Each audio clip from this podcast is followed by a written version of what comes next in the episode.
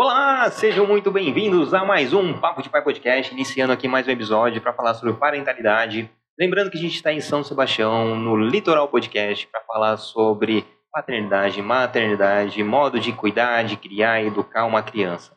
Mas além disso, não é apenas só mostrar, é a gente se inspirar em histórias desses pais, dessas mães. E hoje eu estou aqui com um pai, bom, eu já sou fã dele desde o momento que eu o conheci. Bom, vou deixa eu apresentá-lo, iniciar nosso episódio aqui. Lembrando, se você está aqui no Spotify, já dá aquelas cinco estrelinhas. No YouTube, já segue aqui o canal, já ativa as notificações para ficar, uh, ah, para receber todos as, uh, os novos vídeos que a gente vai gerar aqui, todo o nosso, nosso conteúdo gerado.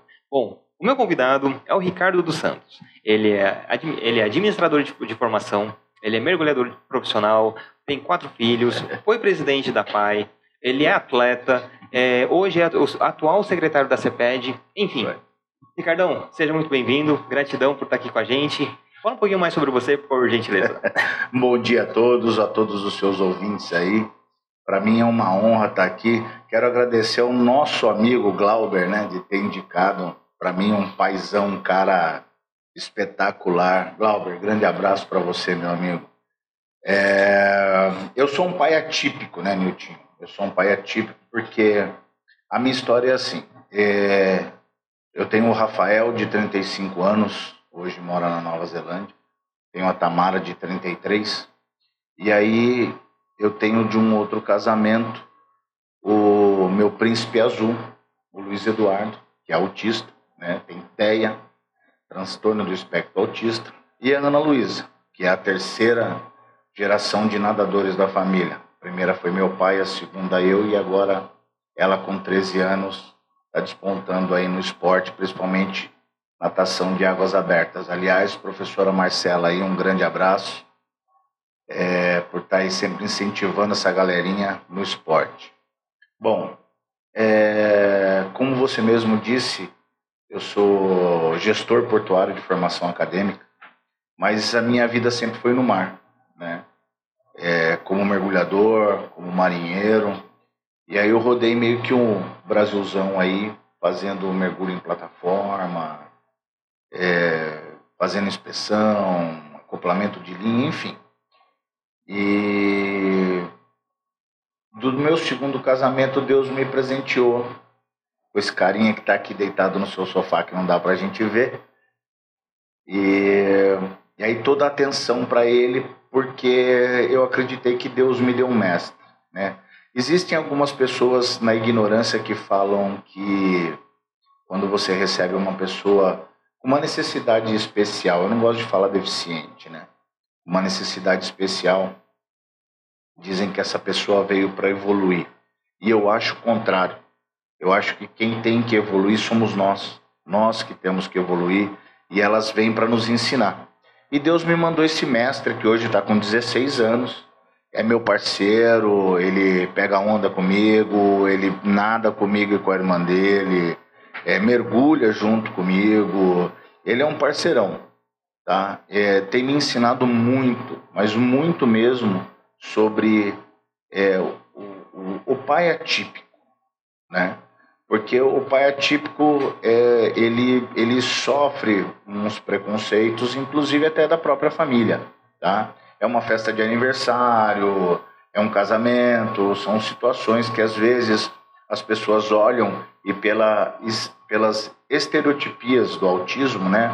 Falam, poxa, vou convidar, não vou convidar, já imaginou? No meio da cerimônia do dizer o sim, ele dá um berro, ele levanta, ele faz alguma coisa, entendeu?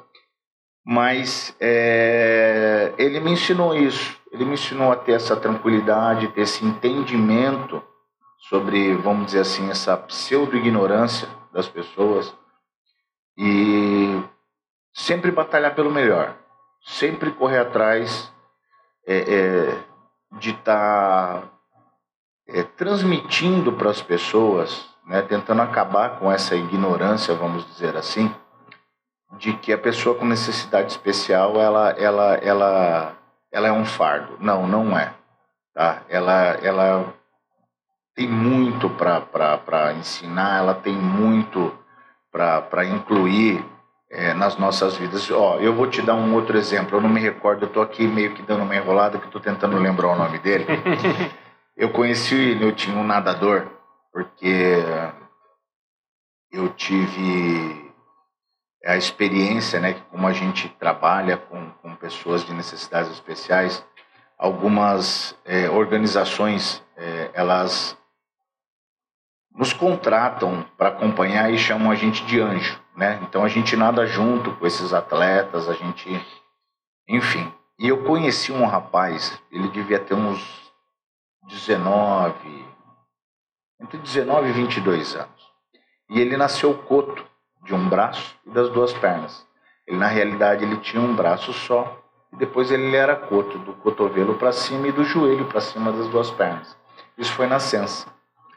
Meu amigo, me convidaram para ser anjo dele, para nadar com ele é, numa prova na Ilha Bela, uma prova de 3 mil metros. Niltinho, o que esse garoto nadava, meu amigo? Eu suei para ir atrás dele, ó, cara. E eu nado desde os meus quatro anos de idade.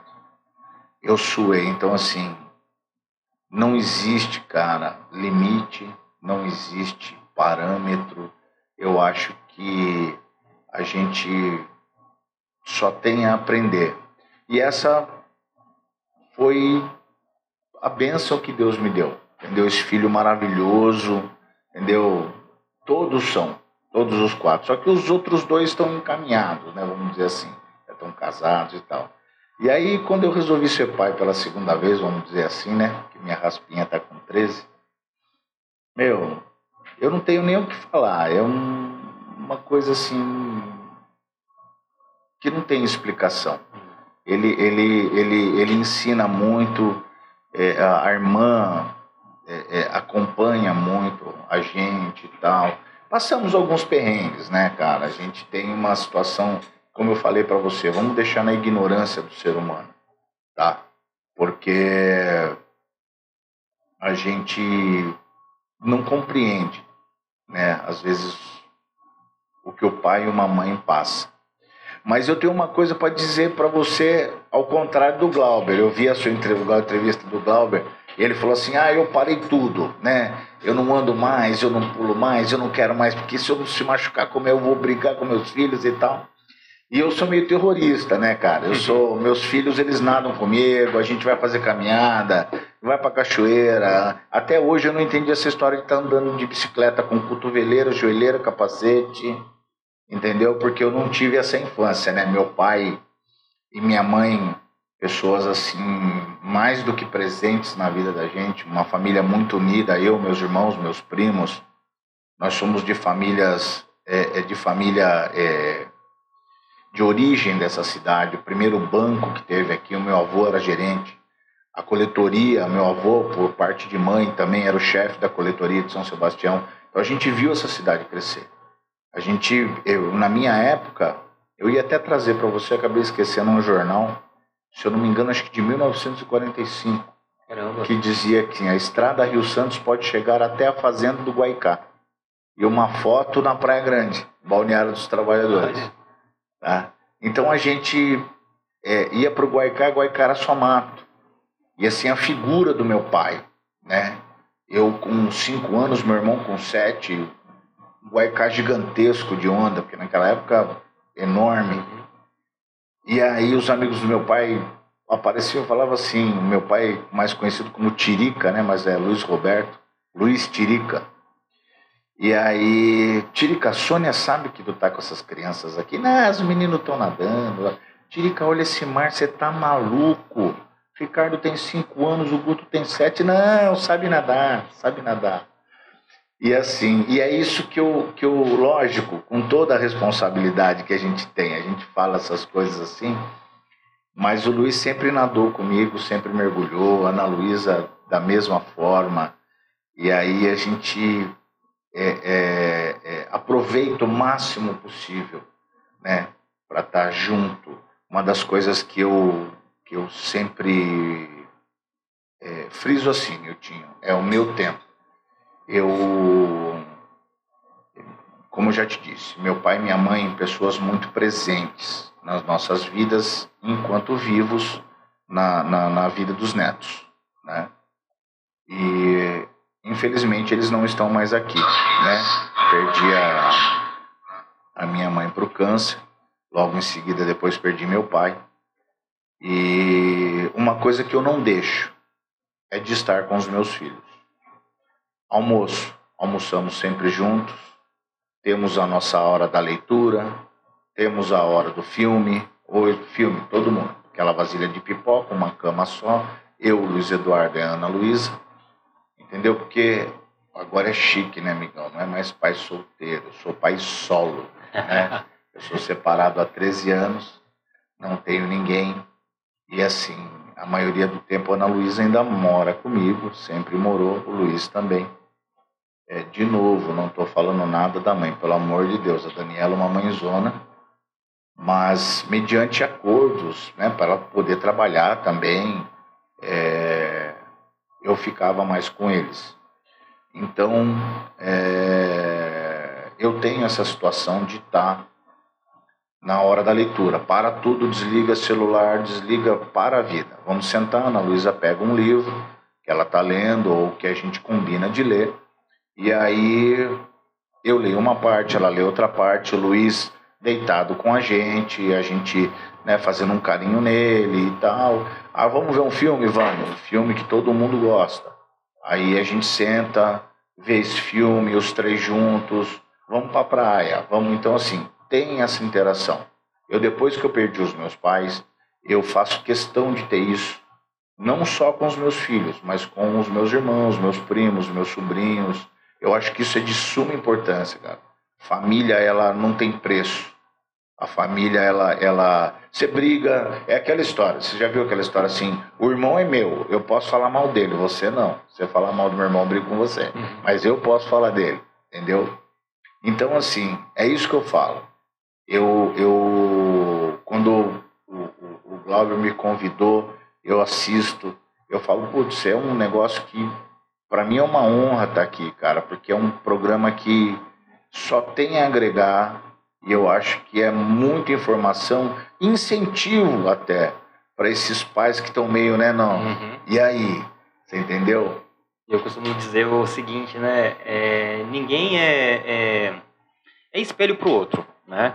Mas eu consigo pegar um, algo positivo no seu paternar para trazer para o meu. Sim. Né? Algo positivo no maternar de uma outra mãe e trazer para minha minha realidade com meus filhos. Então é justamente sobre isso, né? A gente partilhar informações, partilhar é, vivências e através delas a gente construir o nosso próprio jeito de, de estar com os nossos filhos, né? Não, é, é isso não tem preço, é o que eu falei para você. É, é, eu pego inspirações, é o que você falou. A gente não tem que ser espelho, mas a gente tem que olhar e falar, poxa, esse cara tira um tempo pro filho dele em tal hora, pô, essa mãe, ela faz isso, faz, entendeu? Então é isso que, que a gente está aqui. É, é para aprender, cara para aprender. Então, de novo, eu, eu, eu, reforço, né? Eu sou um pai atípico, né? Então, passar por experiências, passar por, por, por sejam elas agradáveis ou não, entendeu? É, para mim é tudo um aprendizado, entendeu? Eu sou um cara que tinha um pavio muito curto, entendeu? Eu é, como é que eu vou dizer isso para você de uma forma. Não tinha, é assim. Eu sou um cara que não tinha paciência para determinadas situações de rua, eu quero dizer. Isso antes da paternidade? Isso antes da paternidade. Determinadas situações de rua, entendeu? E quando o Luiz veio, principalmente o Luiz, é, eu falei, não, peraí, agora eu tenho que começar a agir de outra forma. Entendeu? Então, assim, ele foi me ensinando, me ensinando, por conta de coisas até com ele mesmo. Né? A minha irmã, é, quando o Luiz tinha oito meses, é, ela veio conversar comigo. Eu precisava conversar com você em um assunto muito delicado. Eu falei, você pode falar, não tem problema. O que, que acontece? Ela assim, eu acho que o Luiz tem alguma tipo, tem um, tem um tipo de síndrome e tal. é, o autismo não era muito falado na época, né? Hoje autismo está na moda, como costumam dizer, né? E eu falei, não, pode falar. O que, que foi? Ah, eu acho que ele é autista. Aí todo mundo vai falar assim, ah, Ricardo, né, pelos moldes de hoje. Eu falei, minha irmã é terapeuta ocupacional. Eu acho que uma das primeiras turmas do Brasil, né? Então ela estudou com os papas da, dessa profissão. E ela, com oito meses, começou a ver que o Luiz não fixava o olhar, que o Luiz não, não, não, não tinha determinadas. Tinha algumas estereotipias, como falam, né? E aí nós fomos procurar um geneticista. E fomos procurar um geneticista e ele mandou fazer um monte de exames. Né? E aí realmente veio o diagnóstico do autismo. E aí uma equipe, uma vez multidisciplinar, chegou para mim e falou para mim assim: Ricardo, o que, que você espera do seu filho? Eu falei assim: que ele seja feliz. Só isso. Eu não exijo nada dos meus filhos, né? Eu acho que a liberdade de decisão, de escolha é deles. Eu vou orientar qual caminho. Eu falo, ó, aqui você vai quebrar a cara. Aqui você vai aprender. Então esse é o meu papel. Agora, me meter no livre-arbítrio deles, não. Isso eu não faço. Entendeu? Aliás, eu quero deixar aqui um. aproveitar que esse seu podcast ele é muito, mas muito bem assistido. É uma audiência bacana. Eu quero deixar aqui, Nilton, um abraço para o pessoal da PAI de São Sebastião. Tá? A PAI de São Sebastião, ela, ela, ela tem um trabalho maravilhoso, maravilhoso.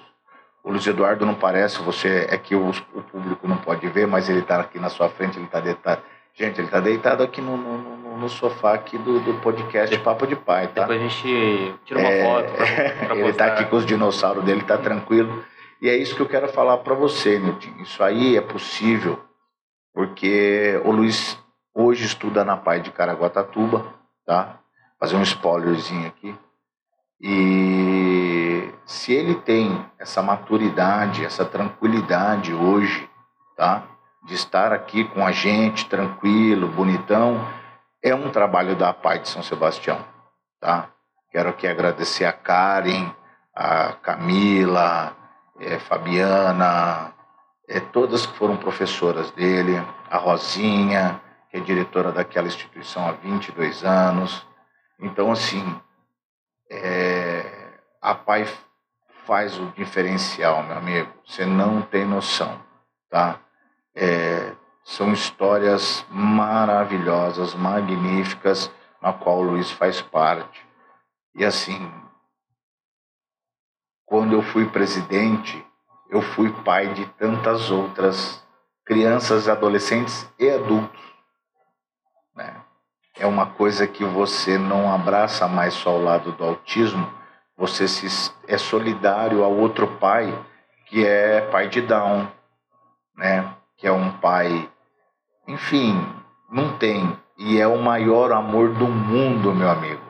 O maior porque é um amor muito, muito puro, muito sincero. É... São pais que assim não tem preço, são maravilhosos. E você ficou quanto tempo presidente da PAI? Eu fiquei praticamente um mandato e meio, né? Que eu saí é, em conversa. Eu fui atender uma demanda da minha filha, na realidade. A minha filha chegou assim, pai, posso falar com o prefeito? Falei, pode. Então, e aí eu fui no gabinete para atender uma demanda da minha filha. Né? E aí estou lá no gabinete com o Felipe Augusto. E aí o Felipe Augusto me fez essa proposta, né? Então eu tive que largar a PAI para já na sequência assumir a secretaria do idoso e da pessoa com deficiência. Mas eu fiquei um mandato, vamos dizer, um mandato e meio na, na, na, na, na realidade de APAI, cara, acho que 10 anos. Porque eu entrei como diretor financeiro, depois fui presidente e presidente novamente. Mas o Luiz, é 10 anos, que o Luiz entrou na parte com 6 anos, ele está com, com, com 16, então são 10 anos de APAI. E quantas crianças, quantas pessoas atendidas pela PAI? Ah, meu amigo, eu vou dizer uma coisa para você. Eu costumo dizer para você que a PAI, ela não atende crianças, né? É... Tem até alguns diretores executivos que não gostam que a gente fale crianças. Eu não gosto dessa palavra usuário. Usuário, uhum, para mim, uhum. tem uma outra conotação. Então, eles vão ser nossas eternas crianças, sabe, Niltinho? Então, são mais ou menos hoje, vai, vamos chutar não alto, chutar aproximadamente 150 famílias. A Pai de São Sebastião era uma das poucas, tá? uma das poucas das 308 do estado de São Paulo que trabalham nos três setores: saúde, educação e assistência social. Tá? Então hoje a gente tem uma situação de atender as famílias. Tem os programas familiares, tem é, é, o programa de saúde, nós temos lá físio, temos psicólogos, temos um psiquiatra. Então, assim, tem a parte da saúde também. Entendeu? Isso é uma coisa muito legal, muito bacana. É, a PAI ela tem um sistema que funciona da seguinte forma: ela, o aluno não veio na escola, né? Ou em algum programa que a PAI tenha, num prazo de 24 horas, o setor de assistência social, né, o que a gente chama de SAF, o setor de família, ele tem que atender essa família, tá? É, para saber se aconteceu alguma coisa com essa mãe, com esse pai, é, com esse adolescente, com essa criança e tal. Existe uma, uma, uma situação de acolhimento, tá? Isso, isso é um procedimento apaiano. Uma, tá. uma preocupação social, né? Sim, existe. Eu vou dizer para você o porquê, tá? Eu vou dizer dois casos assim que é complicado a gente falar até do meu, da minha situação. Nós tivemos um caso, dois casos que repercutiram muito no estado de São Paulo, que infelizmente não são coisas bacanas assim de, de, né, de relatar mas é um alerta aos pais, aos vizinhos, que eu acho que esse é o intuito do seu programa. Né? Existe uma mãe de autista, e esses dois casos, uma mãe de autista e uma mãe de cadeirante, né? uma cadeirante severa. E a mãe de autista, ela teve um, as duas tiveram um infarto. Né? São dois casos, mas o que aconteceu? As duas acabaram tendo um infarto. E aí, como estudavam em, no estado, né, não tem essa, essa, essa, essa situação, esse procedimento que a PAI tem. Você imagina um autista de, da idade do meu filho, de 16 anos, com uma mãe infartada, né? Veio a óbito. O que, que essa criança comia? O que que estava acontecendo com essa criança? E a outra situação bem triste também foi de uma mãe, mas é um cadeirante severo. E as duas vieram a óbito, é uma coisa até eu estou contando para os pais terem um alerta. Né? É, a menina, uma adolescente, se eu não me engano, de uma, uma, uma criança, né, pré-adolescente, 12, 13 anos, essa menina chegou a falecer de desidratação, porque a mãe teve um infarto, né? E ela ficou até as pessoas chegarem na casa dela e tal, ela veio a óbito por conta disso, por desidratação, meu amigo, tá? E eu vou daqui dar um puxão de orelha, tá? Aos ditos pais, né? É, conhecendo um programa aqui, esse Papo de Pai, e para mim maravilhoso. Quando você me explicou, tinha a proposta, eu mais do que entendi a proposta, tá certo? Mas infelizmente, vamos dizer assim, que a, a classe né, de pais, de homens, vamos dizer assim, é, nesse, nesse lado nós vamos levar essa, essa, vamos dizer assim, essa desonra.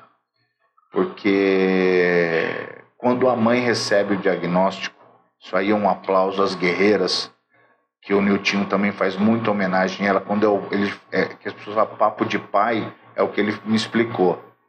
É, as mães guerreiras, as mães batalhadoras, que têm a sua, a sua, é, o seu trabalho lindo para não dizer mágico, de educar os seus filhos, porque, rapaziada, quando vamos, vamos, vamos, né? Correr atrás do prejuízo. Correr atrás do prejuízo, que, pô, para nós a gente vai levar essa vergonha. Eu falo, não tem um problema.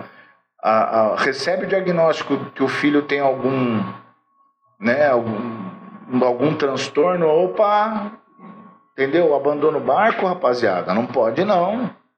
Vamos, é um presente de Deus isso aí. Vamos à luta, guerreiro. Vamos, vamos, porque é só bênção, meu amigo. Eles só trazem coisas maravilhosas pra gente. Assim, para mim é um orgulho é, ter meu filho, né? Ser padrinho de tantos outros e, e, e tio de tantos, enfim. É maravilhoso isso. Não tem preço, meu tio. E você é mergulhador, né? Agora falar um pouquinho do, do, do Ricardo Pessoa, né? Antes da, da própria paternidade, né? Como que era a sua vida, a sua infância? Você deu uma, uma relatada como que era com seu pai, seus irmãos. Uh, mas e aí, infância, adolescência, depois o Ricardo adulto, começando a trabalhar, começando a desbravar o Brasil, no caso de, do trabalho como mergulhador? Sim. Faz um, um compilado.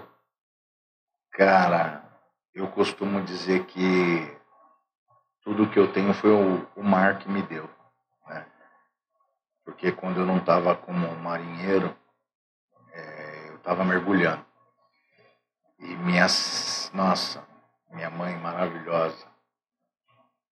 É, chata pra caramba. Pensa naquela mulher, meu amigo, que a Havaiana fazia curva, que vara, vara que bate em Chico, bate em Francisco mas assim, uma mãe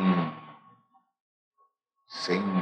não tenho nem palavras para falar, tá? E ela que, que falou depois, eu fui fazer faculdade com 42 anos, meu amigo. Tá? Mas ela sempre me apoiou. Né? Ela sempre preocupada. O que, que você vai fazer? Eu falei, eu vou pro mar. Eu gosto do mar não sei ficar fechado. Hoje eu tô, hoje eu tô no escritório, né? Mas eu não sabia ficar fechado, né? Mesmo que fosse para uma plataforma, a gente tem a liberdade, estava debaixo d'água, tá tranquilo. Então eu comecei na realidade como marinheiro. E aí já mergulhava com meu pai, né, para fazer caça submarina, eu e meu irmão. Então essa história do mergulho veio do meu pai, né? Chegava, ia mergulhar com ele desde os quatro anos de idade, acompanhava. E aí eu me profissionalizei. E aí fui trabalhar, trabalhei em diversas empresas, mas uma empresa que vale a pena citar, que é onde eu aprendi muito, foi a Fugro Brasil. É uma empresa norueguesa. Ela é a maior no mundo de mergulho fundo, mergulho raso, survey e prospecção de petróleo. E aí eu fui conhecer esse mundão de Deus aí. Eu, e foi quando eu me casei pela segunda vez, né? E quando veio essas bênçãos aí, eu foi quando eu larguei tudo. Porque eu já cheguei a ficar 45 dias embarcado, né, sem voltar para casa. E aí não daria para deixar essa responsabilidade toda só para a mãe deles, entendeu? Então foi quando eu larguei tudo e comecei a trabalhar para empresas daqui, entendeu? Empresas de Santos, de São Sebastião, de, do, de, do Paraná, enfim. E aí pegava e ia fazer trabalhos esporádicos, né? Limpeza, manutenção de navios, plataformas e eu, eu tinha uma equipe, maioria aqui de São Sebastião, de mergulhadores, e aí eu saía para outras cidades, às vezes até fora do estado, para estar tá fazendo esse tipo de manutenção, mas voltava sempre para eles, meu amigo. É, ficava fora, é aquela história, ficava fora, fazia um dinheiro voltava para casa. Aí ficava dois, três meses em casa, ô Ricardo, opa, vamos lá fazia um dinheiro, voltava para casa. E aí foi assim até hoje. Foi até hoje. Até ter sido chamado papai. Aí a gente deu uma diminuída nos mergulhos, nas viagens. Mas é isso. A gente mergulha desde os quatro anos de idade por conta do pai, do pai tá levando junto, né? E aí vai fazer. Fiz marinha, continuei mergulhando, me profissionalizei e foi isso. Não, não saí do mar. E essa paixão pelo mar passada de pai para filho, né? No caso, do seu pai para você, você passou para os seus filhos também? Sim, sim. Luiz Eduardo adora. Luiz Eduardo nada muito, Nilton, muito. É, já mergulhou comigo, Ana Luísa também, né? É, Ana Luísa, ela me cobrava muito, poxa, pai, o Luiz Autista já mergulhou com o senhor e tal, e eu, quando que eu vou? E aí teve uma janela uma vez que eu pude levá-la, que era só uma inspeção. Isso tem toda uma burocracia, né? Tem todo um protocolo e eu consegui levar ela junto comigo. Mas ela adora, ela tá nadando bem, nadou super bem o circuito Mares, né? E cara, não tem eles adoram água salgada, não é nem a piscina, é o mar mesmo. Ana Luísa, você fala para ela assim, filha, e aí tem uma prova de piscina? Ela, de piscina? Pô, não vamos nadar? Pai, não tem uma prova aí no mar? Tem, calma, tá chegando e tal. E ela adora, adora, adora, adora. Meu, muito orgulho, assim, não tenho nem o que falar, cara. É, ela, ela tá dando extensão, vamos dizer assim, né? Como eu já te disse, a primeira geração de nadador foi meu pai, depois eu, e agora está sendo ela. Meu, é muito. É só orgulho, bichão. Não tem outra palavra. É só orgulho. Que massa, que massa. E você é atleta também, né? É, é além do, do nado, você já fez uh, provas, né? De, já, de, já. Chegou a fazer volta na ilha, na ilha ou não? Só, então, a, as pessoas não acreditam muito nisso, mas a primeira travessia que eu fiz da Ilha Bela eu tinha sete anos de idade. A travessia? É, eu tinha sete anos, porque eu falo assim, meu pai era um cara... Totalmente fora da curva, é, né? meu pai era... E, ele, e esse apoio que eu dou para os meus filhos, meu que meu pai sempre me deu, minha mãe sempre nos deu, né? Então porque não basta, né? Chegar seu pai e falar, vamos. Se a mãe não autorizar, amigão, esquece. E aí, uma vez a gente estava no arrastão. Tava meu pai com os amigos deles e tal. Aí ele assim, pô, vamos lá na. Vamos pra ilha, vamos. Eu falei, eu vou também. Meu pai olhou para mim assim, assim, você vai. Vou. Ah, vai. Segundo ele relatou, eu acho que nós ficamos quase cinco horas na água. Ele nadava, eu nadava junto, nadava, lógico. Caiçarão, nato, observou correnteza, viu tudo, nada negligenciado. Tá? Hoje eu passo isso para minha filha, entendeu? Por exemplo, teve a última prova agora de travessia, chegaram para mim e falaram, Ricardo, você vai? Eu falei, nesse dia a correnteza vai estar tá violenta eu não vou nadar, muito menos deixar minha filha. Para você tirar uma base, meu amigo, eles saíram daqui no Pontal para chegar no Perequê, foram parar na vila. É. Tamanha que estava a correnteza. Mas isso é coisa de caiçara, desculpa. Vou puxar a brasa para minha uhum. sardinha. Então meu pai ensinou muito isso. E eu ensino isso para meus filhos. Até para o Luiz, que é autista, ele tem entendimento. Fala, ó, tá correndo, olha a boia, olha o barco, olha a força que tá. Cuidado.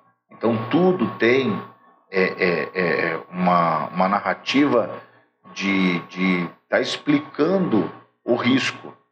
Então, assim, não faça. Então, acho que a primeira foi com sete anos e depois eu fiz outras provas, né? Tinha uma travessia que era bem bacana, não tem mais, que era da Praia Grande de Ilhabela até o balneário dos trabalhadores aqui, essa eu fiz também. A única prova que eu não fiz, que meu pai fez solo também, não fez um revisamento, essa foi a única prova que eu não fiz. É Ilha Bela, Caraguatatuba. Eu nem sei quantos quilômetros dá isso. Antigamente, na época deles, largavam, né, da Ilha Bela. Aí alguns iam sozinhos e outros iam fazendo um revezamento. Né? Essa acho que é a única prova que eu não fiz de natação. Eu corro, corria, é, fazia essas provas de Xterra, Aloha Spirit, na... mas o meu forte é a água, meu amigo. Eu adoro nadar. Fiz atletismo durante uma, uma, uma época é, é, que eu morei fora de São Sebastião. Né? E, mas a água é minha paixão e isso aí meus filhos pegaram, não tem jeito. Que massa. É, ter essa, essa. Passar, né? É um legado Sim. que acaba passando. E a gente está pegando uma interferência aqui. Só um segundo, gente. Melhorou. É, esse legado que acaba passando para os nossos filhos, né? Sim. E, e, eles vão crescer com isso e automaticamente vão replicar para suas vidas e para as próximas gerações. Sim. Às vezes não para os próprios filhos, mas sim para os próprios filhos, mas também as pessoas que estão em contato com eles vão observar e vão trazer isso também para a sua realidade, né?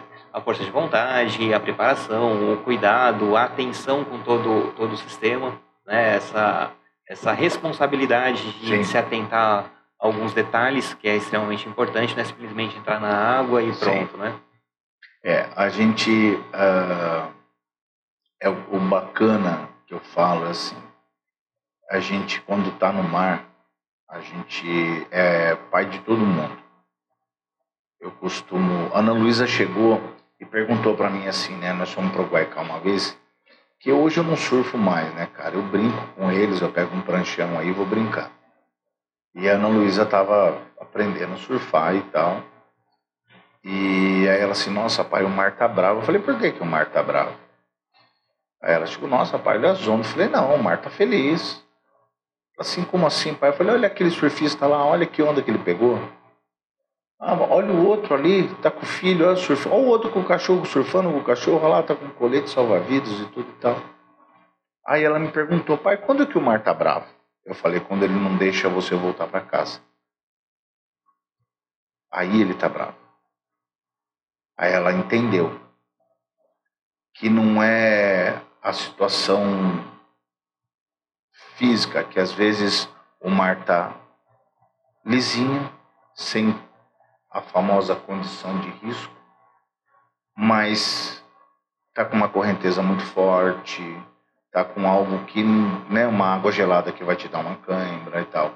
Então, a gente no mar acaba sendo o pai de todo mundo, né, quando existe uma prova, né, e a gente se preocupa que a gente faz esse esse respaldo assim com todos a gente está nadando junto do filho, mas levanta a cabeça, vê se está tudo em volta, se está tudo legal, se está tudo bacana, se não tem alguém com problema.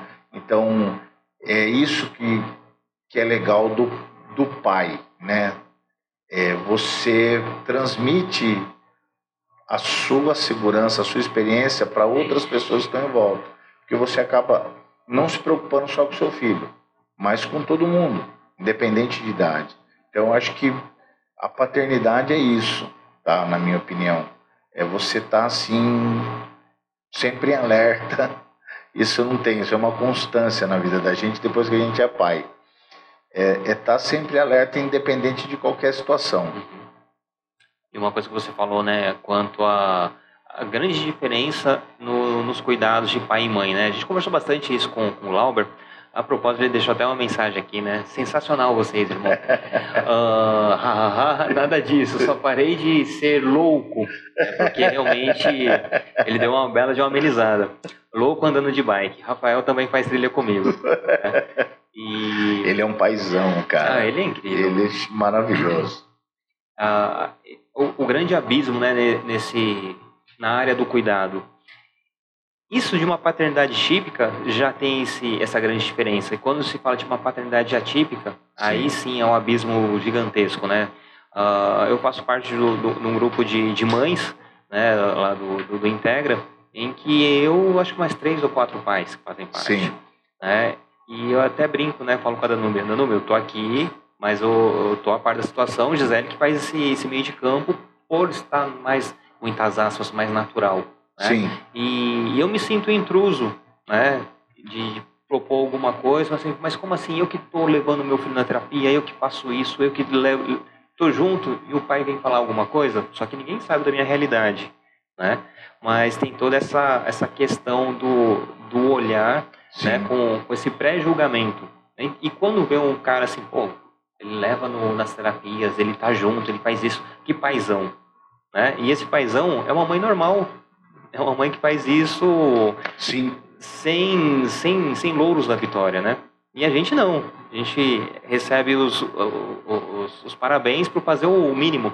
Né? Então, mas é, é, é, aí que eu, que eu falo para você que eu me pego muito nisso. Que é, desculpa, nós vamos levar essa desonra, tá?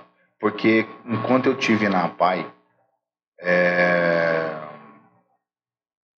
eu vi muita mãe fazendo trabalho de pai, de mãe, de vô, de vó, porque é o que eu falei para você, existe a hipocrisia né, do não entendimento e se afasta. Uhum. Tá? Existe o preconceito de, ah, não vou chamar para uma festa de aniversário, eu não vou convidar para o casamento, você entendeu? E essa mãe, cara, ela é uma guerreira, meu amigo. E só fazendo um adendo rapidinho, e acaba se naturalizando que o lugar do homem não é ali. É. Né? Então, é, romantiza toda esse, esse, essa carga para a mãe, né? E, e, é totalmente injusto, né? Não só injusto, meu amigo. É assim, o que, que eu posso falar para você? Eu tenho contatos, né, é, é, com o pessoal do Anjo Azul, lá de, de, da Costa Sul de São Sebastião, e são além de ser da, da associação, são amigas minhas particulares. Né? E o que, que acontece? Na sua grande maioria, batalham sozinhas. Tá? Começaram com um grupo de 69 mães, hoje são mais de 100. Então, assim, cadê o. o, o, é que eu costumo falar assim, né? Ah, ele não tem pai, ele tem um progenitor, né? Entendeu? Então, é, Miltinho, essas mães elas têm que ser, meu amigo, na boa, a palavra é essa, ovacionadas, cara. Elas são maravilhosas, elas são guerreiras, elas são, sabe, não estou aqui sendo piegas, ou, enfim, não é isso. É, é que quem está na pele, quem tem é, é, um filho autista, sabe, sabe o, o a dor de um preconceito, é, é, é, a, a negativa. Então, assim, meu amigo, elas são maravilhosas, tá? E tem que mostrar seu filho para o mundo, sim, tá? Eu costumo ir a palestras, né? A, a doutora Cristiane hoje é presidente, quer dizer, a partir do ano que vem, é, ela vai voltar a ser presidente da Federação das APAES do Estado de São Paulo ela me chama para conversar com pais e tal. E eles perguntam assim, mas eu não sei o que fazer. Eu falei, meu amigo, seja pai.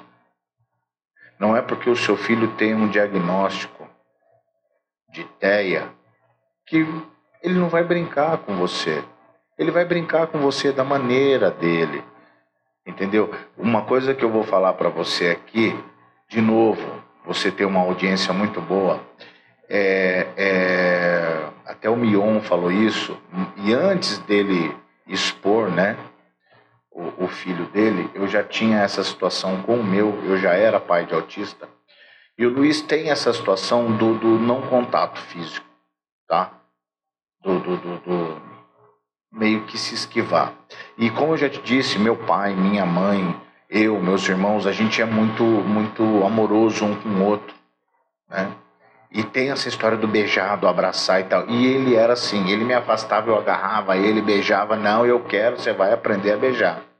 Tá? Não é para fazer isso, gente, porque alguns têm. Mas eu quis estar do meu, estar mais próximo do meu filho assim. Então, tanto que às vezes ele tem alguma alteração na escola, né? Como teve essa semana, ele meio que, que se desorganizou né? As pessoas falam assim, ah, ele teve uma... Não teve crise, ele se desorganizou, costumam falar assim. E aí a mãe dele pediu que eu fosse buscar, eu fui buscar.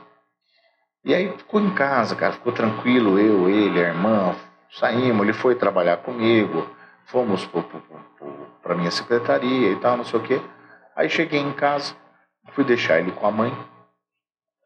Aí a Daniela assim, o que, que, que ele tinha? Eu falei, saudade. Era saudade.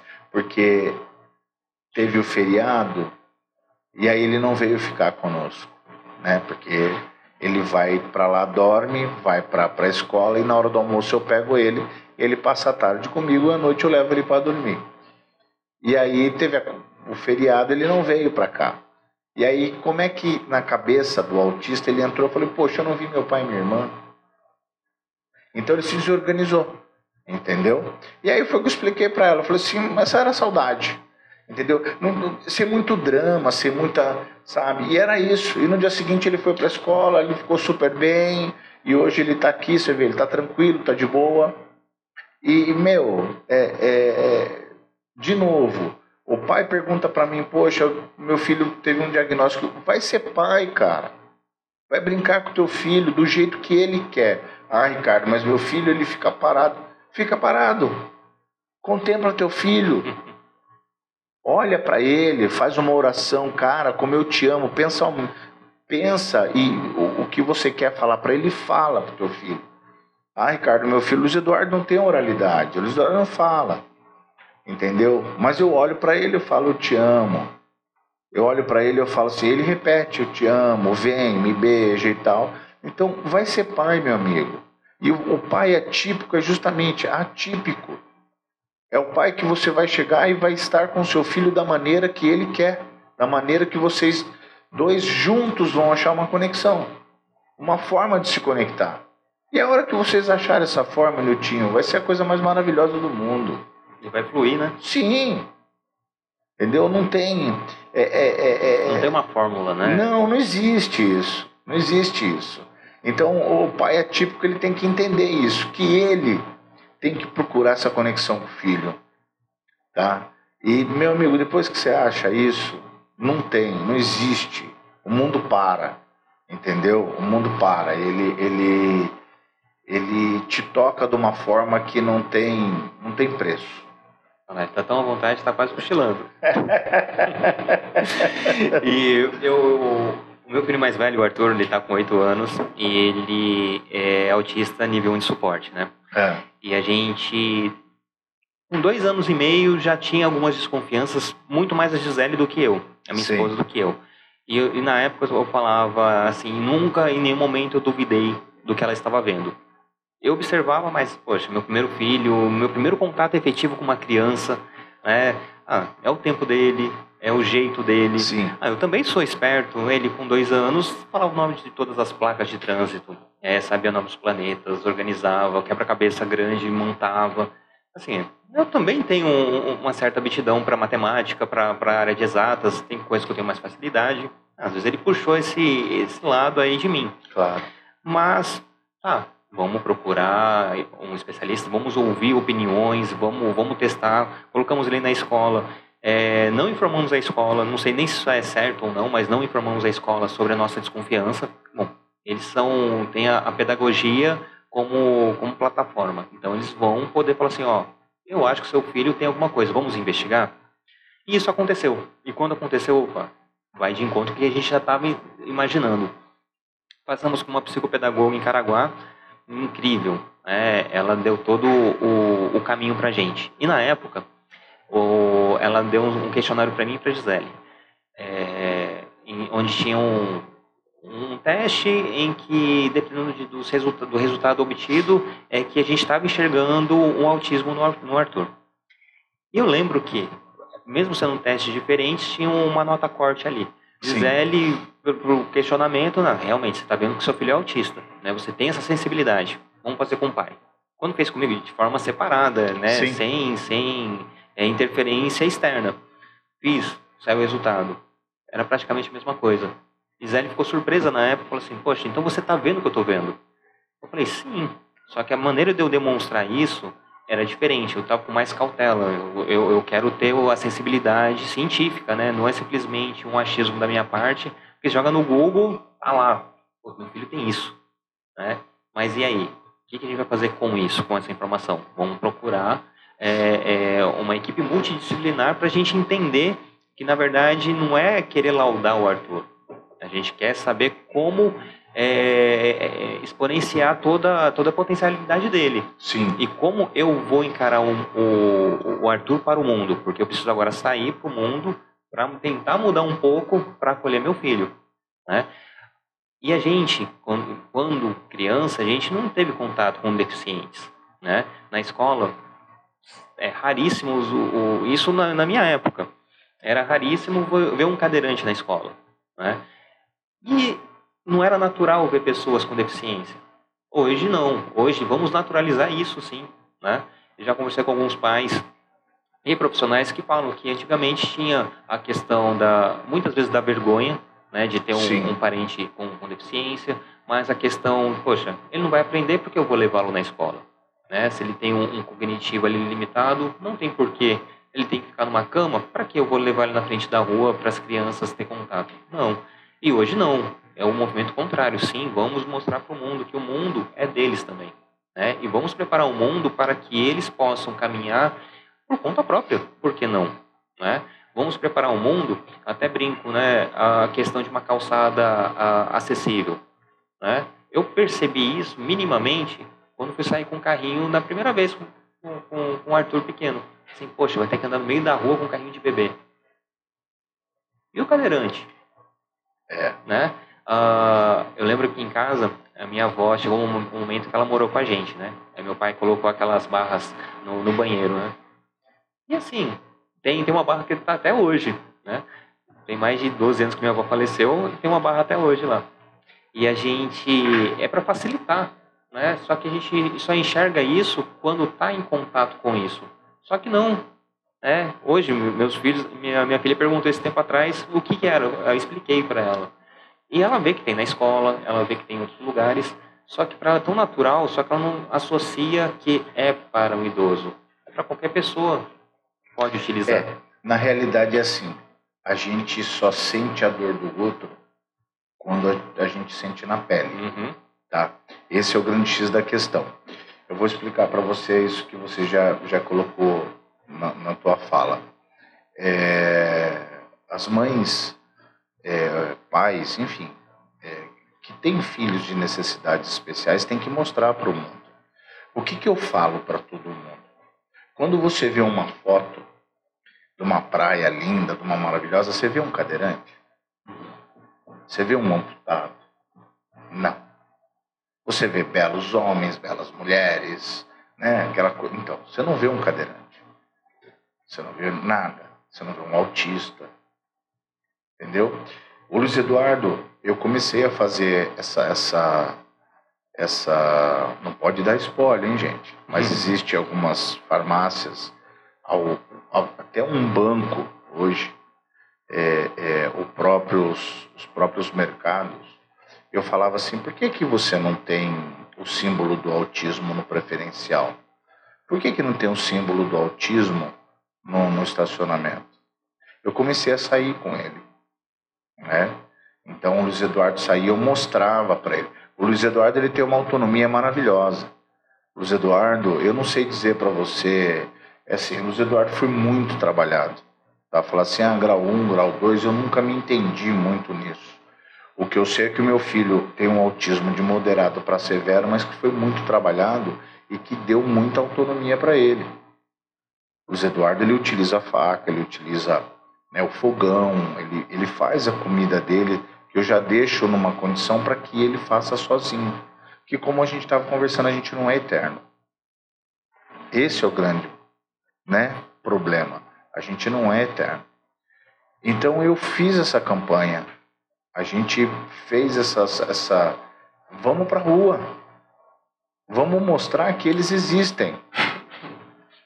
Eles não têm que ficar em casa com entretenimento, com educação dentro de casa. Não, eles têm que ir para a rua.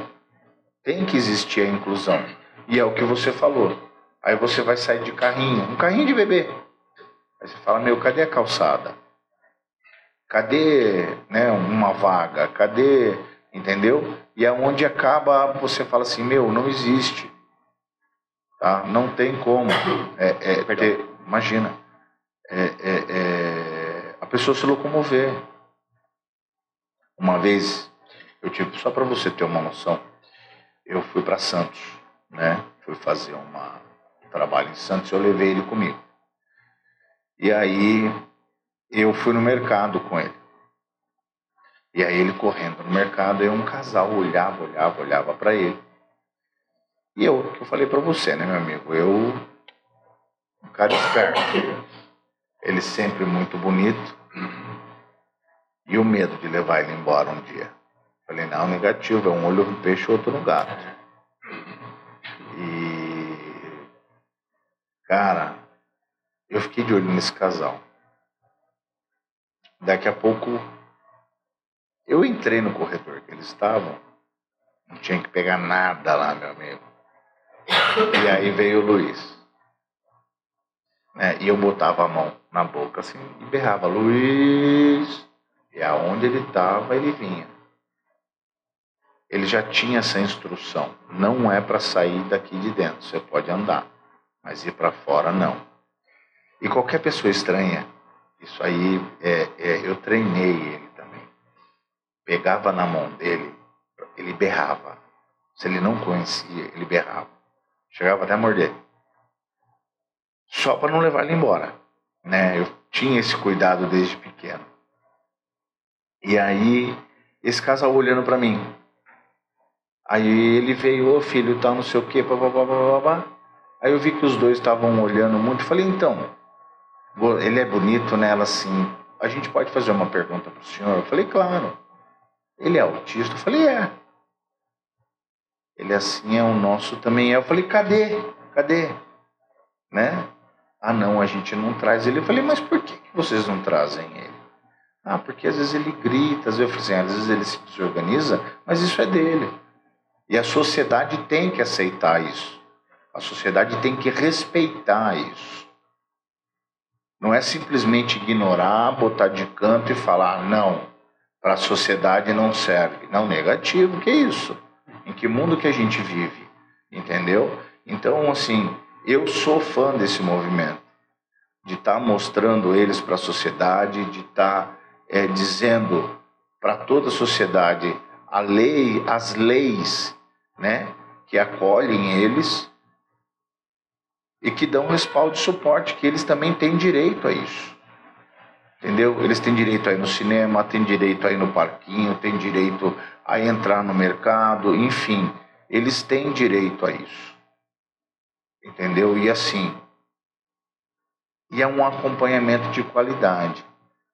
Uma coisa que você relatou, Nitinho, muito importante, que assim, a forma como o profissional abordou, profissional da educação. Olha, eu acho que tem alguma coisa errada com ele, vamos investigar? Agora, meu amigo, existem profissionais dentro das instituições de ensino que chegam, ó, teu filho é autista, ó, teu filho tem tal sim, ó, da... Não estou desmerecendo a profissão, a profissão, do professor, uhum. mas ele não pode afirmar para um pai, para uma mãe, que o filho tem algum problema. Porque eu entendo, porque diferente de mim, é, existem pessoas, vamos dizer assim, mais sensíveis, né? Que precisam de um certo tempo para estar tá se programando, digerindo uma informação. Né? Eu não. Eu, quando falaram, seu filho é autista, eu falo, tá, e aí? Cara, podia ter nascido com quatro pernas e três braços, é meu filho, eu vou amar do mesmo jeito. É meu. Não tem conversa. Eu vou me adaptar a ele, não ele a mim. Entendeu? Então é dessa forma. A paternidade, na minha opinião, é isso. Não é você pegar teu filho, não, ele vai falar, não. Você vai se adaptar a ele. E você vai explicar para ele, ó, cara, tem hora que eu vou estar ausente que eu preciso botar comida na mesa. Tem hora que sua mãe vai estar ausente que ela precisa botar comida na mesa. Entendeu? Então é, é, é disso que a gente está falando, dessa adaptação. E mostrar isso para a sociedade. A sociedade ela tem que ter respeito, ela tem que ter carinho, ela tem que ter empatia. O acolhimento, não apenas a pessoa com deficiência, mas tentar entender ou, ou, ou conversar com aquela família. Porque a gente não Sim. sabe o que, o, quais são os perrengues, quais são as dificuldades para aquela criança estar, estar convivendo em harmonia com a sociedade. Na verdade, a sociedade tem que conviver em harmonia com a pessoa com deficiência, né? Sim. E não o contrário, essa adaptabilidade. Sim. É a gente para com eles, não é eles para com nós. E, e hoje você sendo. Ah, só dois pontos. Ah, ah, esse treinamento, né? É, muitas pessoas podem até soar mal. Como você treina seu filho? Não, é situação de vida, né? Porque eu, eu, eu falo de forma séria. Gisele até não gosta desse, desse termo, né? Que eu, que eu educo meus filhos para que eles vivam sem mim. Sim. Né? Porque em algum momento isso vai acontecer. E quando acontecer, minimamente, opa, aí vem o, os, os pontos né, que, de, de ancoragem. Meu pai já falou sobre isso. Então, vamos resgatar o protocolo aqui, meio na brincadeira, meio sério. Vamos lembrar dessas situações. A gente foi no aniversário da, da minha sobrinha, na, no final de semana passado. Aí tinha um amigo e ele, o Arthur brincando, pra lá e pra cá. E esse, esse meu amigo falou assim: Arthur, vem aqui conversar comigo, não sei o quê. Aí ele assim: Quem é você? Sim. Aí sobe o seu pai. Aí o Arthur viu pra Papai, quem é aquele ali? Aí o, o, o meu amigo assim, vem cá, vem cá, vem cá. É, imagina. Eu chamei ele para conversar, ele assim, não conheço você. É. Né? E que bacana. Né? Eu falei, não, a gente conversa, né? Para não conversar com estranhos, chamar a gente, né? Em nenhum momento dar a mão, aceitar coisa de alguém. Então ele, ele é meio ressabiado. Né? Por mais, lógico, dois minutos de conversa, o Arthur ele é a pessoa mais doce do mundo. Sim. Né? E as pessoas olham meio assim, poxa, como assim? Né? E eu falo que o, o mundo deveria enxergar as pessoas como meus, meu filho olha. Não a gente enxergar com. É, é, esperando algo em troca ou com vergonha de demonstrar o que você está sentindo. Sim. E ele não, não sei quem você é. Não gostei de você. Gostei de você. Dá um abraço. E as É. pessoas ficam assim, como assim? Seu filho não é autista. Ele abraça, ele conversa, ele olha no olho. Tá, mas convive com ele 10 minutos para você entender, né? É, As sutilezas que é. Eu até falo assim, o seguinte, né? A questão dos, dos níveis quanto ao autismo. Né? O, o, o autista nível 2, 3 é, tem que mostrar que eles podem ser capazes, né? Porque muitas vezes vão olhar assim, não, coitadinho, não, não, não leva essas coisas para ele porque ele não vai entender. Não, a gente tem que provar que eles, eles têm Sim. que ter essa sen- sensibilidade. Já o autista nível 1, ele tem que provar que ele é capaz, porque vão olhar para ele assim, ah, mas prova aí que você é autista. Prova aí que você não é autista. Fica naquele limbo, né? E, e quando apresenta a, a questão do espectro, né? Você, ah, agora eu estou entendendo o que é um espectro, né? Porque antigamente eu tinha essa mentalidade do autismo, que é aquela pessoa que fica se balançando, que fica balbuciando, Sim. né? E não, sim, existe sim eh, essa pessoa com autismo, né? Mas acima de tudo existe toda uma gama de situações que você se enquadra ali, ou a questão da, da pessoa com autismo que se enquadra, que vai realmente dar um norte para aquela convivência, para aquele estímulo, para aquela eh, eh, socialização. Né? E quem conhece um autista conhece um autista. Né? O autismo não é um- uma plaquinha, eu sou autista e pronto. Não. O que que acontece? As pessoas falam assim, autista é tudo igual. Não, não é. Não é? tá? Então, assim, é, você, é, você tem que entender que, assim, eles têm as suas individualidades, né?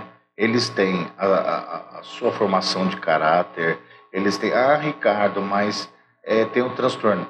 Porque tem transtorno, eles não têm vontade, eles não têm é, é, é, a sua individualidade, eles não têm é, a formação dele. Não, cada um é um. Cada um tem a sua particularidade, entendeu? Então, assim, e você tem que entender que eles têm o direito de também não acordar bem um dia, Uhum. entendeu? Tá é, é, irritado, não tá legal. Então, tudo isso você tem que entender, entendeu? Porque você às vezes acorda de mau humor. Da- mesma forma que você acorda e fala assim: Meu, hoje eu vou fazer aquele café da manhã para todo mundo aqui em casa. Você acorda aquele dia que você, meu, não quero ver ninguém. E assim é com eles, entendeu? Então, assim, é, é, o- você falou, é, é, vamos dizer assim, os antigos gênios, nossa, eram gênios, né? É o que você falou. Eu conheci um, um, um garoto que, com quatro anos de idade, ele sabia todas as capitais. Depois foi indo todos os países e suas capitais e tal. Beleza. Nunca foi diagnosticado, nunca foi.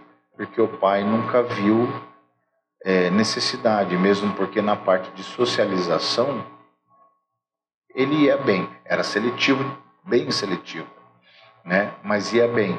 Mas se você for puxar, por exemplo, e fazer botar numa equipe multidisciplinar, quem diz que essa pessoa não pode ter um traço de autismo? Você entendeu? Quem diz que os ditos gênios, né, não tinham um traço de autismo? Entendeu? Porque é o que você falou. Quando você fala em autista, você lembra das estereotipias. Uhum. Entendeu? E não dos. Eu não sei pronunciar direito, posso pronunciar dos Asperges ou Asperges, enfim, que são genialidades. Entendeu? Então, o autismo não são só situações como o do meu filho, que tem estereotipias. Tem os gênios também, tá? E esses gênios hoje, esses caras hoje, é, é, eu conheci muito empresário em São Paulo, cara muito bem sucedido, engenheiro, químico.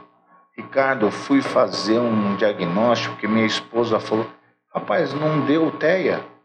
Falei, aí, tá vendo? Tô com outro autista. Ele assim, Ricardo, não sabia. Falei, então. Então, assim, gente, o que que acontece? Não é só a pessoa que tem estereotipia, o neurotípico, entendeu? Às vezes você pode ter um traço. Por que não? Eu costumo falar que eu sou autista.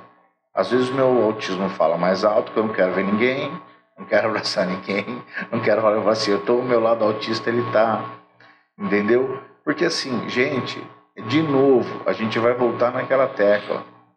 São seres humanos, são pessoas maravilhosas, ah, mesmo no, em crise, em, em, não estando organizado, mesmo em crise, mesmo não estando organizado, é, é, meu, a maneira como você aborda é o que vai unir você e essa criança. Ela está lá no momento que ela está batendo, que ela, se você chegar na agressividade, você não vai resolver. Então, às vezes, de você sentar no chão, ficar olhando, esperar essa desorganização passar e falar: tá, agora vem aqui, vamos conversar. Entendeu? Então, assim, Cara, eu sou muito grato. Ah, ele dormiu, ó. Eu sou muito grato a esse carinha aí, cara, porque assim, ele é um mestre para mim, irmão. Ele.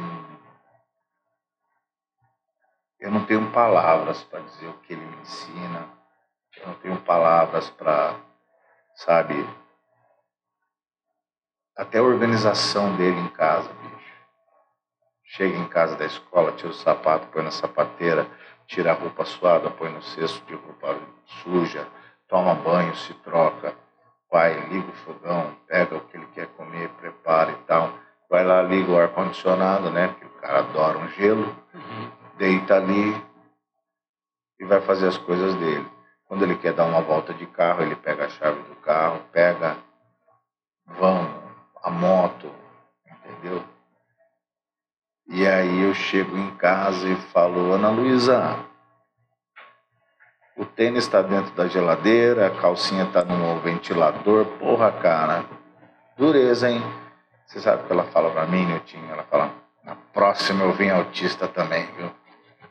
Ela fala, por conta da organização do irmão, cara. Por conta da organização dele. Ele, assim, ele, ele, ele tem umas coisas que, assim, cara, é é, é, incrível, cara. É, e é milimétrico. Ele mexe no, no, copo, o copo tem que ficar ali. Se você empurra para cá, ele, ele ajeita. É do jeito dele, mas assim, meu, é dele. E se você for parar para pensar e falar assim, cara, outro dia eu fiquei três horas procurando minha chave de fenda, não sabia onde estava, achei, estava debaixo do Então, se você fosse autista, você teria que ser organizado e guardado na caixa de ferramenta. Uhum. Entendeu? Então é isso que eu falo. Putz, meu, ele é um mestre, cara. Não, não tem nem. Eu brinco, né? Os atípicos somos nós, né? é, bom, minha esposa está aqui na audiência também. É. Ela mandou mensagem, falou exatamente alguma coisa que a gente conversou. É. É, infelizmente, a, trans, a transparência das pessoas ofende como se fosse a pior coisa do mundo. Né? E, e realmente, né? As pessoas não estão preparadas para ouvir verdades, né? Por mais que tem todo um, um, uma questão social, tá? Não estou gostando, não vou falar. Até brinco. Eu brinco não, converso com, com o Arthur. Não chama as pessoas de gorda, não chama de pessoas de narigudas. Tem alguma coisa que está ali chamando Sim. sua atenção? Seja educado, né? Não vai falar da, da, da, do, do, aspecto físico da pessoa, né? Porque eu até falo para ele assim, poxa, o papai tem a perna torta. Quantas vezes o papai não ouviu as pessoas falando de forma pejorativa da minha perna? E tem gente também que a perna não é só um detalhe. Sim. O mais importante, pô, a gente não sabe conversar. Né? Que, que legal, ele fez esse. montou esse quebra-cabeça. Então vamos ver outras qualidades, outras situações para que a gente possa ser gentis, né? possa ser educados com essas pessoas, do que simplesmente falar do nariz da pessoa, falar é. do, do, do, do, dente que está faltando. É, porque o que, que acontece assim, eu costumo falar isso para Ana Luísa. Né? Ana Luísa está naquela fase de pré-adolescência, e às vezes ela chega em casa chateada e eu falo para ela assim: opa, a conversa de pai agora, o que que houve? Você sabe quando acontece alguma coisa com seu filho, né? Ela, não, pai, não é nada. Eu falei, ah, tudo bem então. E eu sempre deixei muito no tempo dela, né? Assim, eu tinha, na coisa de 10 minutos, ela tomou o banho dela, fez um, um leite tal, um sanduíche, vem ela. No... Então, vamos bater um papo? Falei, agora. O que está acontecendo? Então, aconteceu essa situação assim, minha colega fez isso e tal. E aí eu sempre estou instruindo ela de uma maneira que assim, olha só, filha, o seu pai hoje não está pesando mais em quilo, está pesando em arroba, né? Seu pai já foi magrinho. Então seu pai vira até ponto de referência. Ah, tá ali, é do lado daquele gordo ali, ó. Entendeu? Então não façam isso. Procura ver nas pessoas o melhor que elas têm. E não crie expectativa. Ah, eu ajudei, eu quero. Não. Você ajudou porque você tinha condição de ajudar. Você ajudou porque o seu coração disse para você ajudar. Pela forma que você foi educada, era para você ajudar. E sem esperar nada em troca. Ela entendi, pai.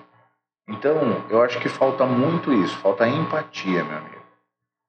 Entendeu? Hoje, por exemplo, se você tem uma criança com autismo e ela entra, é, é, né, ela se desorganiza na fila do mercado.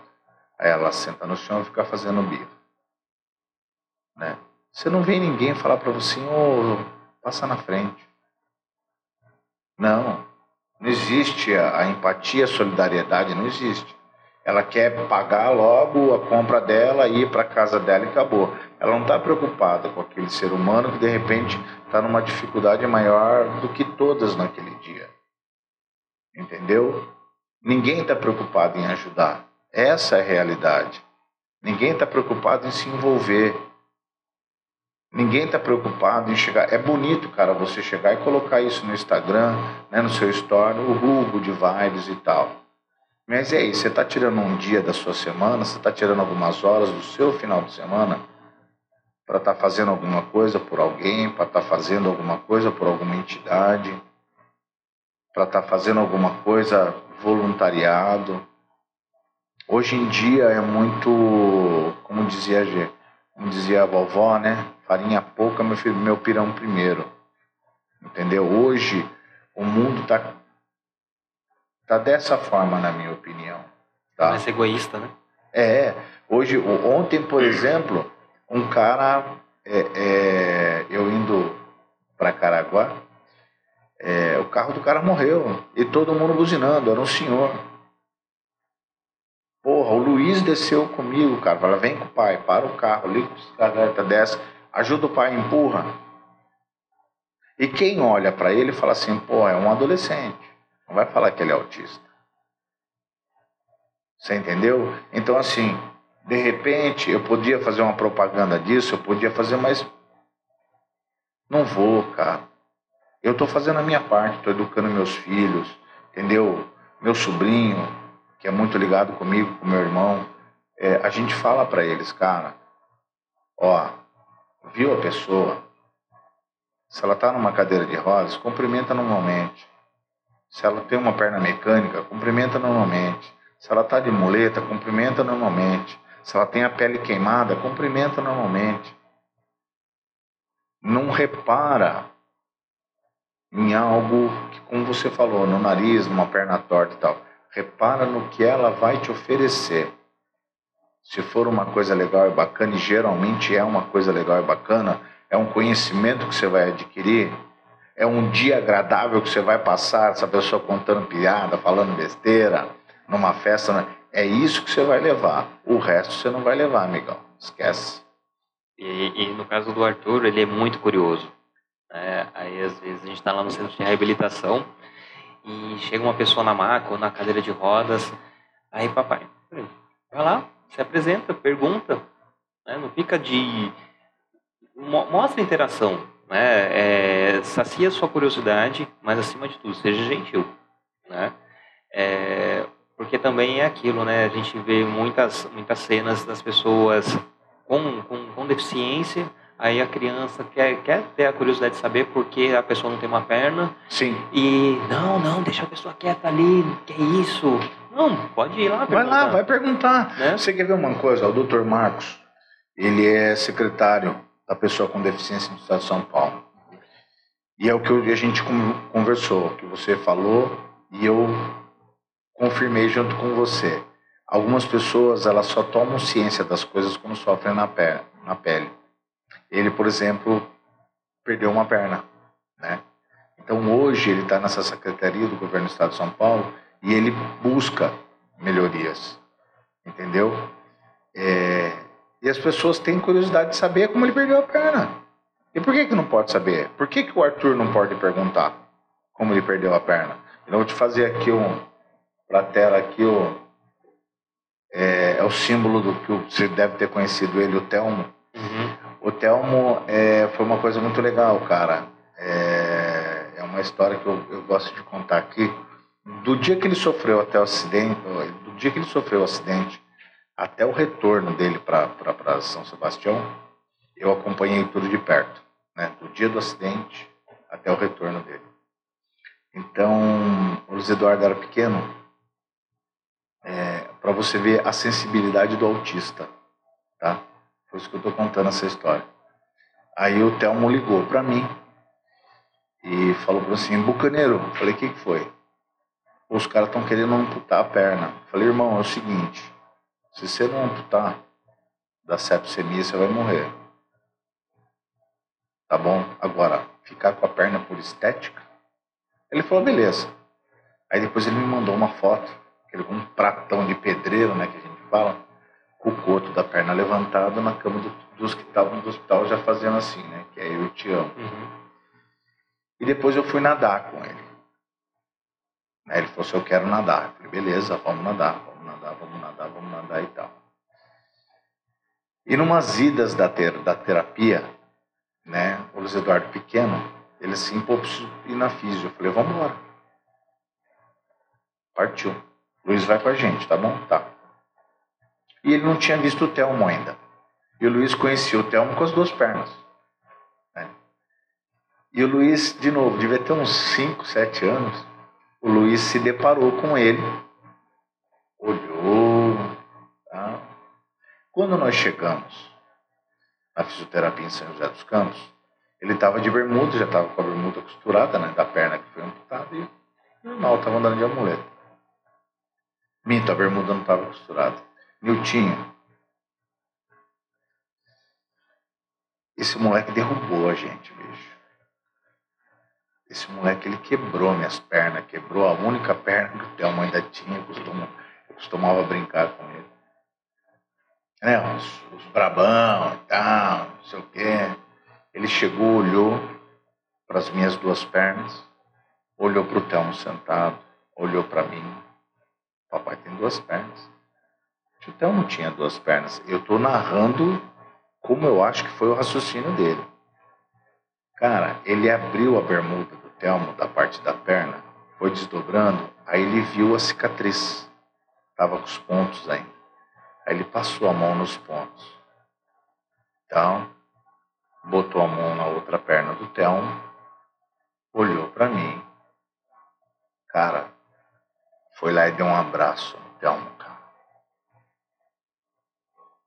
Irmão, naquela hora a emoção tomou conta de uma forma, bicho. Minha, dele. É, é, assim, não tem preço isso, cara. O entendimento que ele teve enquanto autista de estar tá acalentando um cara que ele sabia que tinha sofrido um acidente. Agora pergunta para mim como ele chegou nesse raciocínio. Não sei, irmão. Você pode ver que estou até emocionado. Assim, não, não tem. Ele deu, ele deu, ele deu um abraço no Telmo, assim, cara, uma coisa acalentadora, irmão. Que assim, ele quebrou as minhas pernas, quebrou as pernas do Telmo. E assim, vai explicar isso, cara. É coisa que a gente não, não entende, né? E, e, e pode ter certeza. Então, às vezes não recebeu esse abraço de pessoas próximas, sim. pessoas que entendem. Né? Não que o, que o Luiz não entenda, ele entende sim. sim claro. Ele se solidarizou com, com a situação. Mesmo sem saber o que aconteceu, ele sentiu a dor. Né? Sim. E um abraço, poxa, um abraço é confortante demais. Meu, aquele dia eu tive a certeza total do que meu filho sabia o que acontecia no mundo tá? Que até então você fica naquela situação assim, ah, ele é. Não. Naquele dia eu falei, meu, eu sou um abençoado, cara. Eu sou um abençoado. Não tenho esse, esse, esse meus filhos são e ele veio numa situação assim, o Rafael, por exemplo, cara, é uma coisa bem bacana. O Rafa ele tá na Nova Zelândia, já tem green card e tudo e tal. O Rafa vem para cá de quatro em quatro anos. E aí ele tira o tempo dele de férias e tal, meu. Ele separa dez dias, vem para casa e aí eu não vejo mais. Pega os irmãos, vai pra praia, entendeu? vai pra cachoeira. Então assim, total interação. Não existe, cara. Não existe. É uma coisa que assim. É, é... Você não explica. E o Rafael, ele não é meu filho de sangue. Ele é meu filho de, de, de, de amor. É meu filho de alma. Eu namorei a mãe dele uma época. E o Rafael tinha dois anos. E depois disso ele. Ele ficou. É, foi outro presente de Deus que eu tive. E assim, não falha um, um dia dos pais, não falha um aniversário, não falha um Natal. Nada. O cara tá do outro lado do mundo, entendeu? Se você chega em São Sebastião, todo mundo sabe que ele é meu filho. Entendeu? Ver ele, sim, é, é filho do Ricardo. Ah, é filho do Ricardo. Entendeu? Um garoto, um homem já, né? Tá com 35 anos. Um cara assim, que abraça, ele entendeu, entendeu? o que é ter um irmão e, assim, defende com unhas e dentes, cara. E é aquela desconstrução do, daquela família nuclear, né? Sim. Pai, mãe, filho, família doriana, todo mundo Não. feliz, todo mundo. Ninguém vê um deficiente, ninguém entende como que é aquela configuração. Independente se é dois homens, duas mulheres, um casal, uh, um filho de coração. Enfim, é família. Irmão, eu vou falar uma coisa para você. Eu sou um cara que tem formação militar, entendeu? É... Eu acho que as pessoas têm mania de rotular, têm mania de, entendeu? É o que você falou, a família Doriana. Cara, eu não estou aqui fazendo apologia a nada, tá? O seu programa não é para isso. Mas a minha concepção é a seguinte: onde tem amor tem Deus, cara. E Deus, bicho, não tem explicação. Deus é. Assim como o amor. Amar é ser incondicional. Uhum. Então não existe, cara. Eu não tenho preconceito com nada, eu não tenho. Eu acho que assim, a gente tem que ter respeito pelas pessoas, cara. Respeito pelas opiniões dela, mesmo que porra, sejam divergentes da sua.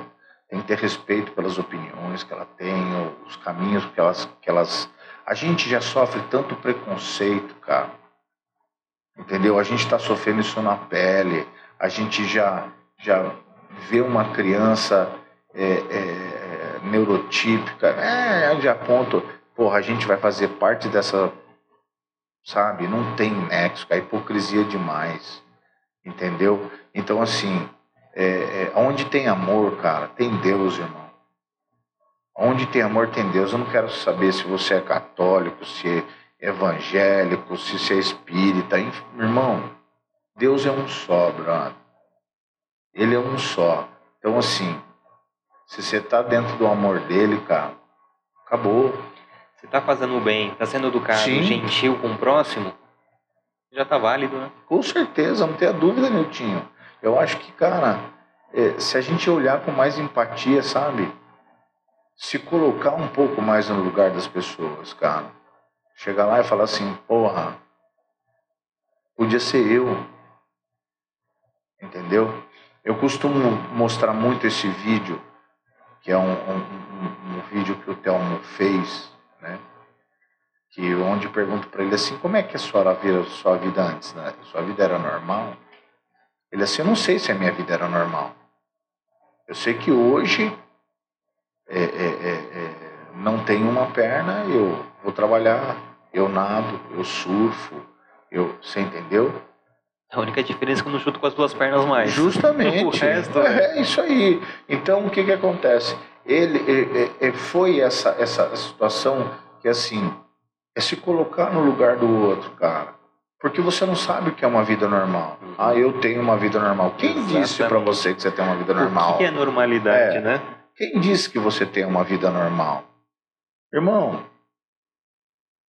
eles para mim é o que eu tenho de melhor na minha vida. Eles é o legado que eu vou deixar, entendeu? Eles são um reflexo de mim amanhã. Porra, se eu não eduquei direito, irmão, azedou.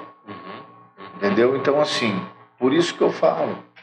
Falo para Ana Luísa, não tem questão de, de, de religião, de, de raça, não existe isso. Se coloca no lugar do outro. Você gostaria que fizesse com você? Não, pai. Então Exatamente. não faça com outro. Não coloca, ah, é brincadeira e tal, não sei o que, parará, parará. Filha, não faz isso. Entendeu? Mesma situação, Luiz Eduardo, ele sabe disso. O Luiz, ah, ele tem 16 anos, eu falo, cara, não faz isso, você não ia gostar que fizesse com você. Ele tem entendimento, você está entendendo? Ele entende isso. Aí ele para, olha, entendeu? E aí ele não, acaba não fazendo. Porque eu falo para ele, você gostaria que batesse em você? Você gostaria que te mordesse, que te beliscasse? Que... Ah, ah, ele não tem oralidade. falei, então, cara, e aí? Aí ele sai fora. Tira o foco daquilo e sai fora. Vai falar que não entende, né? Pô. Irmão, a gente está começando a se caminhar para o final, mas antes deixa eu dar um, ler aqui uns comentários da, da Gisele, minha esposa. Ela assim Ó, eles levam tudo ao pé da letra, mas não na maldade. Realmente, é, são bem literais. Sim. Eu muitas vezes sou literal, né? Eu vejo até a chatice com ela quando ela fala alguma coisa. Pega pra mim o vestido. Aí agora. Vai. Uh, o Marcos da Costa, OAB. Realmente, só depois que passamos na pele é quando nos importamos com a situação. E até entrar na cabeça para defendermos todos que estão na mesma situação querido Telmo. É, até aproveitar e mandar um beijo para Sandrinha também. A gente pode sim ter o direito de não concordar com as escolhas de cada um, mas jamais devemos é, desrespeitar a escolha do próximo. Cada qual com as suas escolhas, respeito é tudo. Sim. E, bom, Só uns recadinhos antes. Uh, a gente tem aqui no, no Papo de Pai Podcast, a gente tem o apoio do portal Radar Litoral. Então, se você quer saber o que está acontecendo na nossa cidade, na nossa região, acesse, acesse radarlitoral.com.br ou nas, nas redes sociais, Instagram, Facebook, só jogar Radar Litoral que vai ter todo esse, essa informação pontual e com credibilidade. Lembrando que também que temos, lembrando também que temos a, o apoio do Amor em Pote.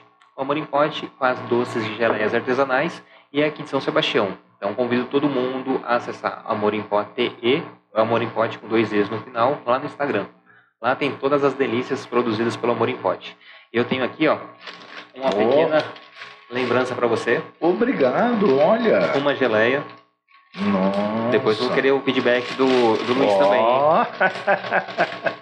Muito obrigado, Netinho. Embaixo está o, o nome do sabor. Olha que legal, cara. Não, tá aqui. Tá em cima? Ah, tá. É. Olha que delícia. Meu amigo, se tem uma coisa que eu adoro isso aqui, ó. Já provei é, é, do amor em pote e realmente é maravilhoso. Eu não tô aqui é, puxando é, a brasa, não. Olha, tem um de abóbora lá que é. Que legal. O amor em pote é minha esposa que faz. Nossa, cara, ó. Eu peguei, eu peguei um de abóbora lá maravilhoso, cara. Maravilhoso. Que legal, que legal. Bom, é, hoje você está à frente das, na, da CEPED, Sim. né? É, quantas pessoas são atendidas? Quais são o, os, a política pública efetiva pra, para o olhar com a pessoa com deficiência e idoso? Eu pergunto isso porque a gente conversou com a Luane semana passada e ela é, é, é mãe de uma criança com síndrome de West e paralisia Sim. cerebral ela é de Ilhabela. Ela, ela fala o quão ruim é a ausência de uma secretaria, secretaria voltada para isso. Né? O quanto ela tem que buscar conhecimento fora, atendimento fora da, da ilha para poder suprir essa necessidade dela. E ela enxerga que muitas pessoas sentem isso também. Você hoje, à frente da pasta, quais são as políticas públicas efetivas para a gente mudar um pouquinho a realidade, não apenas das pessoas que precisam desse atendimento, mas de toda a sociedade para ter um olhar mais empático e justo uh, quanto a pessoa, com a pessoa idosa e a pessoa com deficiência? Bom, vamos lá. É, como eu disse para você, é, o dia que eu fui na prefeitura, é, o Felipe pediu para que eu tomasse conta disso, entendeu? Então, para mim foi uma surpresa, tá? Apesar de ter uma formação administrativa e ter 10 anos de APAI, é, o Felipe Augusto ele chegou, Ricardo, você topa sair da APAI e assumir a secretaria?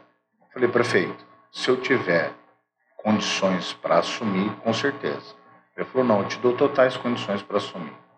Tá bom? Legal. O que seriam essas condições? Ver equipe, o que estava sendo feito, projetos, entre outras coisas. E a principal, adaptar o meu tempo ao, ao tempo do Luiz Eduardo. É o grande diferencial, tá? né? É, e vou ser bem honesto, o Felipe ele me deu carta branca para isso, tá? E falou assim, Ricardo, leva o, o Luiz Eduardo para a secretaria. Já despachei no, no gabinete, tá? É, é, é, com o Luiz Eduardo, recebe o Luiz Eduardo no gabinete, enfim. E aí o que que acontece? Hoje a gente tem uma situação do que? Atendimento. O que, que as pessoas estão precisando? Atendimento. Tá? Uma coisa que ele tem me cobrado, me cobrado muito, para estar tá fazendo junto né, a Secretaria de Saúde, né, junto, é, é, é, em parceria com a Secretaria, é o Centro TEA, se a gente for falar de autismo. Tá? Quero deixar um abraço aqui para a Danúbia, uma guerreira. Não falei do Integra, peço desculpas, mas assim, é, falei do Anjo Azul, mas a Danube, assim, ela viu essa necessidade, só mudando um pouco de foco. Ela reuniu essas mães, tá? Porque ela passou por uma dificuldade que eu passei e não tive esse acolhimento. Então a Danúbia teve esse acolhimento de estar tá montando Integra, de estar tá reunindo essas mães, esses pais também, entendeu? E estar tá montando uma situação de acolhimento para essas é, crianças, adolescentes, enfim. Então, a preocupação do Felipe, isso foram palavras dele, Sim, Ricardo, eu quero que você tome conta dessa pasta, mas assim, olhe com isso com todo amor e carinho. Tá bom? Falei, beleza, tá? E aí o que acontece? O Centro TEA é uma das coisas que ele está priorizando, tá? Então assim, o projeto já está pronto, já está indo, se Deus quiser, vai ser licitado para montar. Ah, montou, legal. Aí vamos pro processo do quê? De, eu esqueço o nome técnico para isso, da gente organizar o quê? Profissionais de atendimento. Não pode ser qualquer um. Não pode ser qualquer situação. Não pode ser qualquer pessoa. Não é apenas o diploma, né? Não, não. Inclusive, é, eu tô com uma amiga, é, ela tinha uma clínica em Portugal, está no Brasil aqui hoje, e assim, ela é uma profissional assim que eu não posso mensurar, tá? assim como minha irmã. É, ela é uma das poucas que está autorizada no Brasil a dar o curso de Pet Suite, que é aquele curso. Eu não gosto de falar de gaiola, né, cara? Mas aquela estrutura metálica onde a pessoa faz os movimentos, enfim. É, ela tem outras estruturas que ela trouxe de outros lugares do mundo, entendeu? Então, assim, eu estou procurando parceria com essas pessoas para que elas venham capacitar os profissionais do município, tanto, tanto municipais como também de tá? Por exemplo, a PAI, Integra, Anjo Azul, o que tiver, tá? Ó, vamos fazer uma capacitação. Prefeito, abre para geral. Felipe chegou e falou: quanto mais capacitação as pessoas tiverem, melhor vai ser para o município. Então, assim, no olhar dele, não existe uma coisa, não, vamos fazer só para a equipe da prefeitura. Não. Ele quer que convide as OSCs, ele quer que convide todo mundo para as capacitações. Então, é isso que hoje a secretaria ela está fazendo, tá? é, a política pública nossa, o que, que é? Capacitar profissional para estar tá atuando na área. E isso também, uma expertise assim. Se você viu alguma coisa em algum aluno da sua sala, comunique a sua direção. Comunique é, é, o pessoal do EAP. Entendeu? Não seja aquele professor que chega lá, olha, seu filho é autista. Gente, para, você não sabe a estrutura desse pai, dessa mãe. Vamos ter mais respeito. A empatia, o respeito, ela começa aí. A partir do momento que você viu alguma dificuldade naquela criança, comunica a sua direção. Entendeu? Peça a presença do EAP, do psicólogo, para estar tá sentando, conversando com aquele pai, com aquela mãe. Porque nem todo mundo tem a aceitação que eu tive. Nem todo mundo tem a aceitação que você teve. Você entendeu? Então, assim, Cada um é um, meu amigo, é único. Então, nós estamos tendo todo esse cuidado. Então, assim, a capacitação dos profissionais. Política pública para quê? Para ter centros. Tá? E não é centro só de reabilitação. Tá? É um, eu costumo falar de centro de evolução. Entendeu? Porque o seu filho vai estar entrando ali para fazer uma terapia. Entendeu? De repente, a evolução dele ele já pode ficar numa outra atividade, entendeu? Então é esse tipo de situação que a gente está procurando no município. E, e, quantas pessoas são atendidas hoje pelo, pela, pela CEPED? Ah, meu amigo. Hoje, hoje, hoje que eu tenho cadastrados lá, mas a gente trabalha em conjunto com, com a Secretaria de Saúde, de Educação e Assistência Social, que Mas que tem essa tem, ligação. Tem, tem. E eu faço questão disso, tá? É, é, fugindo um pouco do, do, da pauta, uma questão mais do idoso, eu tive situações de, de, de agressão, né? No feriado, entendeu? Então, assim, feriado, secretaria fechada, não. A gente trabalha. Então, se chega uma denúncia, eu ligo, para a equipe, a equipe vai em loco, vai no local, acompanha a delegacia e tal. Hoje, inscritos na CEPED são quase duas mil pessoas, tá? gira em torno de 1.600 e 1.800 pessoas inscritas, tá? Para a gente estar tá fazendo esse trabalho de acompanhamento, é, não só de idoso, PCD também, tá? E tá articulando política pública junto às outras secretarias, entendeu? Junto às sedes, junto, por exemplo, é, é, é a pessoa precisa de uma cadeira de roda, entendeu? A CEPED vai lá, faz essa articulação precisa de uma cama, vai na hospitalar, vai na Secretaria de Saúde, entendeu? Vai lá, articula, leva essa cama para o munícipe, entendeu? Faz toda uma documentação. Ah, com a graça de Deus, e a gente sempre torce para isso. Melhorou, legal. A devolução desse, desse material, a gente também vai lá, vai buscar e tal. O que eu estou querendo fazer muito é que tem muita pergunta. Por exemplo, serviços é é, é, é, é, estaduais, serviços públicos, por exemplo. Como é que eu faço para entrar no programa da IDP? Como é que eu faço para entrar no programa da Sabesp? Como é que pô, eu tenho um filho autista? Não precisa ser deficiente, assim, gente, é, é isso que eu falo. O autista ele tem direito a, ó, síndrome rara, meu amigo. Eu conheci quatro aqui na Pai de São Sebastião que eu não sei nem pronunciar o nome.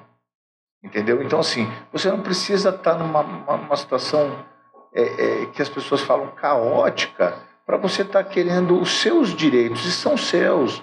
Então, assim, desculpa, uma, uma, uma cota menor na, na, na EDP, entendeu? Na própria Sabesp, tá? Você ter o, o, o, a sua identificação. O Luiz Eduardo tem, no, tirei no Poupa Tempo de Caraguatatuba entendeu? Ele tem os dois CIDs dele no RG, mas nós temos o cartãozinho Cipteia, entendeu? Vamos entrar agora com o cordão girassol. Então as pessoas precisam entender que a gente está trabalhando para quê? Para que elas é, é, sejam informadas do, dos direitos que ela tem. Então a gente está programando questão de cartilhas para estar tá distribuindo no município. Olha, você tem um filho autista, você tem é, um filho com qualquer outra necessidade especial, olha, você tem direito a isso, a isso, a isso, a isso, a compra de carro, entendeu? A financiamentos de, de, de, de imóveis. Então, tudo isso é, é a gente está num, num, trabalho de estar tá divulgando para o município, para a sociedade civil, né, enquanto direito, e para eles estarem acessando isso. Que bom que vai ter esse, esse olhar, né? Porque muita gente fica naquela, ah, mas eu tenho uma renda que acaba ultrapassando os limites lá para ter acesso ao, aos programas do governo. Então, eu quero fazer uma campanha muito grande. Gente, a gente fala do BPC Loas, tá? Desculpa, gente, mas eu acho ridículo isso. E eu brigo junto aos deputados, porque, gente, é uma coisa muito importante. Quem você elege lá para cima, governo federal e estadual, você tem que cobrar. Eles não estão lá de graça, tá? Cara, se você ganha 5, 10 mil, isso não quer dizer que você não tenha direito ao BPC Loas, que seu filho não possa ter de novo, nós não somos eternos. Esse teu filho ele vai saber administrar isso, vai ter uma boa alma gentil que vai administrar isso, e a gente sabe. Hoje, né? De novo, ah, eu posso levar vantagem. Não existe aquela coisa da solidariedade. Pô, vamos ajudar. Eu acho que o pensamento é esse. Vamos ajudar, meu. Vamos ser mais solidário. Vamos ter mais empatia. Então, voltando nisso, é que eu falo. Por que, que a pessoa... Ah, mas a pessoa ganha 4 mil reais, 5 mil reais. Por que, que ela também não pode ter? Ah, extrapolou o limite de renda. E daí? Por que, que ela não pode ter? O benefício não é para ela, é para o filho dela. Você está entendendo? Essa é a minha opinião, a opinião do Ricardo. Entendeu? Nem enquanto ex-presidente da PAI, nem enquanto secretário, não. A minha opinião é essa, enquanto pai. Tá? Eu podia ganhar 10, podia ganhar 20. Porra, meu, meu filho não vai saber administrar isso. Então, pelo menos, eu preciso deixar uma situação para ele Entendeu? E isso eu dependo do governo federal. Você está entendendo? E isso nós estamos falando de nós. E aquela mãe que ganha um salário mínimo, que às vezes vai fazer a conta e ela não pode receber o benefício porque estoura, que passa o teto. Meu amigo, isso seja ser. Vergonhoso. É, é complicado. Bom, tem um.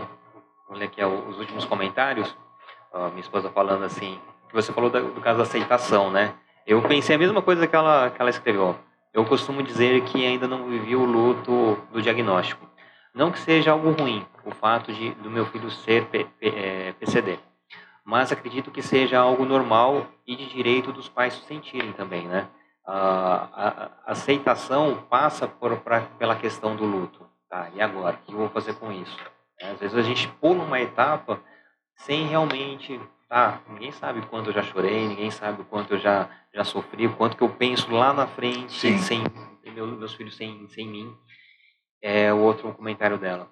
Na sua trajetória, nessa caminhada vivida como PCD, na sua concepção, o que pode ter melhorado na nossa região voltado para as pessoas com deficiência em todos os sentidos?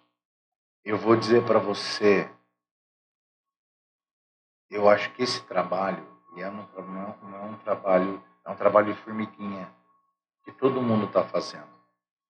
Tá? Então, se, se eu não citar alguma situação, eu peço desculpas. Mas a Pai de São Sebastião, o Integra, Associação Anjo Azul, isso vamos falar de autismo, tá? Associação Anjo Azul, é, a Secretaria, né, a CEPED, enquanto Secretaria do Município, esse trabalho de formiguinha, de estar tá fazendo o que a gente já conversou, a apresentação deles para a sociedade. Tá? Isso é primordial. Então, quando a gente começa a apresentar eles para a sociedade, vamos dizer que ela começa a, a ser modificada. E o que eu quero para eles? Uma sociedade mais justa. Então, quando a Danúbia pega o pessoal do Integra, faz um passeio, quando a PAI pega, faz um evento, quando a Associação de Azul pega, faz um evento, faz alguma coisa, a sociedade por si só começa a parar para pensar e falar assim: nós precisamos melhorar. Se a gente não melhorar, não tem evolução, tá? Hoje uma coisa que a gente está vendo que é uma coisa que o, que o prefeito Felipe Augusto está nos cobrando muito, tá, gente? Isso eu quero deixar registrado aqui, não é por conta de espólio ou para falar de A, de B ou de C, não. É porque hoje eu estou na pasta e eu estou sendo cobrado junto com outras secretarias. Chama-se plano de mobilidade. Ele está nos cobrando isso de uma forma assim, a ferro e fogo, tá? Porque é o que você falou. Você saiu com Arthur bebê, de carrinho mas você teve empatia e falou: e o cadeirante? Então, tudo isso, a gente, enquanto ser humano, meu amigo, enquanto indivíduo, a gente tem que parar para pensar. Independente de classe social, de cargo, é o que eu falei. A gente tem que ter empatia pela dor do outro. Se a gente não tem, amigão, a gente não vai mudar nada. E quando a PAI, o Intego, o Anjo Azul, eles fazem esse tipo de evento, eu acho que são eventos, gente, que de novo tem que ser prestigiados, tá? Quando faz, vão, vão conhecer, vão ver. Eu não gosto de falar dessas coisas de a dor do outro, não. Vão, vão conhecer a realidade de uma outra pessoa, entendeu? De um outro ser humano e tenham empatia por isso. Eu acho que isso é importante. Muito importante, né? Infelizmente a gente não tem esse, essa sensibilidade, Sim. né? É o, só passando por essa situação. Sim. Só que às vezes não precisa disso. Não. Né? Quer dizer, às vezes não, a gente não precisa passar por essa situação para a gente entender que precisa de precisa haver uma mudança né, de mundo propriamente dito, né? Bom, aqui em relação à renda, né? Aqui somos exemplo disso. Uh, somos uma família grande, mas o salário do meu marido excede para conseguirmos algum tipo de benefício. Porém, o salário dele que excede não é o suficiente. Exatamente, né? Mas é o que eu falei para você, você entendeu? Eu, eu, falo, a gente não, a gente não é pobre o suficiente para poder participar do, dos, dos programas do governo e não somos ricos para poder nos bancar por, por si só. É isso, mas a, a massa necessidade. Então, mas a fala é, é mas essa colocação sua onde é melhor. A gente tem que ser pobre o suficiente para ter um benefício? Misericórdia, né, meu amigo? Entendeu? Aí, aí entra no, no, no final da sua fala. Ah, mas ele é rico. Ou ele é bem de vida, ele não pode ter o benefício. Gente, vamos parar com isso. Tá? O que, que a gente tem que brigar? A gente tem que brigar com quem está representando a gente lá em cima. Tá? Esses caras têm que fazer um projeto de lei para que isso seja é, mais do que justo para um pai e para uma mãe. E de novo, conheço muitas mães guerreiras que estão nessa trajetória sozinhas, sozinhas, entendeu? Então assim, elas precisam desse auxílio, elas precisam dessa ajuda, tá? Então os caras lá de cima, amigão, tem que fazer por merecer. Essa é a minha opinião. Uma última mensagem aqui da Gisele. A Associação Integra foi luz para a minha família. Nos ajudam, é, nos ajudam muito. E realmente, a, o Integra realmente foi a, um, um, grande apoio quando a gente descobriu, teve o diagnóstico, estava na investigação, Sim. depois o, o, o, diagnóstico fechado. E a Danúbia sempre nos acolheu de forma, assim, coração gigante mesmo. Né? O fato de entender a realidade dela, ela acaba extrapolando para outras realidades e sabe não é que sabe a dor, mas sabe sim como que é uma situação de ter um filho atípico. O que que acontece, cara? A, a, a, quando houve a formação, né, que integra, é, por que que eu falo que é importante, tá? Quando são entidades sérias, responsáveis e tal. Por que que eu falo que, que são importantes? O Luiz Eduardo, por exemplo, ele quando ele ia para a creche, você sabe onde ele ficava? Na sala de, de armário, abrindo e fechando o zíper de mochila o dia inteiro, sem nenhum estímulo, sem nada. E ali ele ficava, meu amigo, na creche. Entendeu? Então, é isso que eu falei. A Danube, ela teve uma empatia, tá? Ela teve uma, uma, uma, uma clareza de pensamento, de raciocínio, que ela chegou e falou assim, não, eu vou montar uma associação.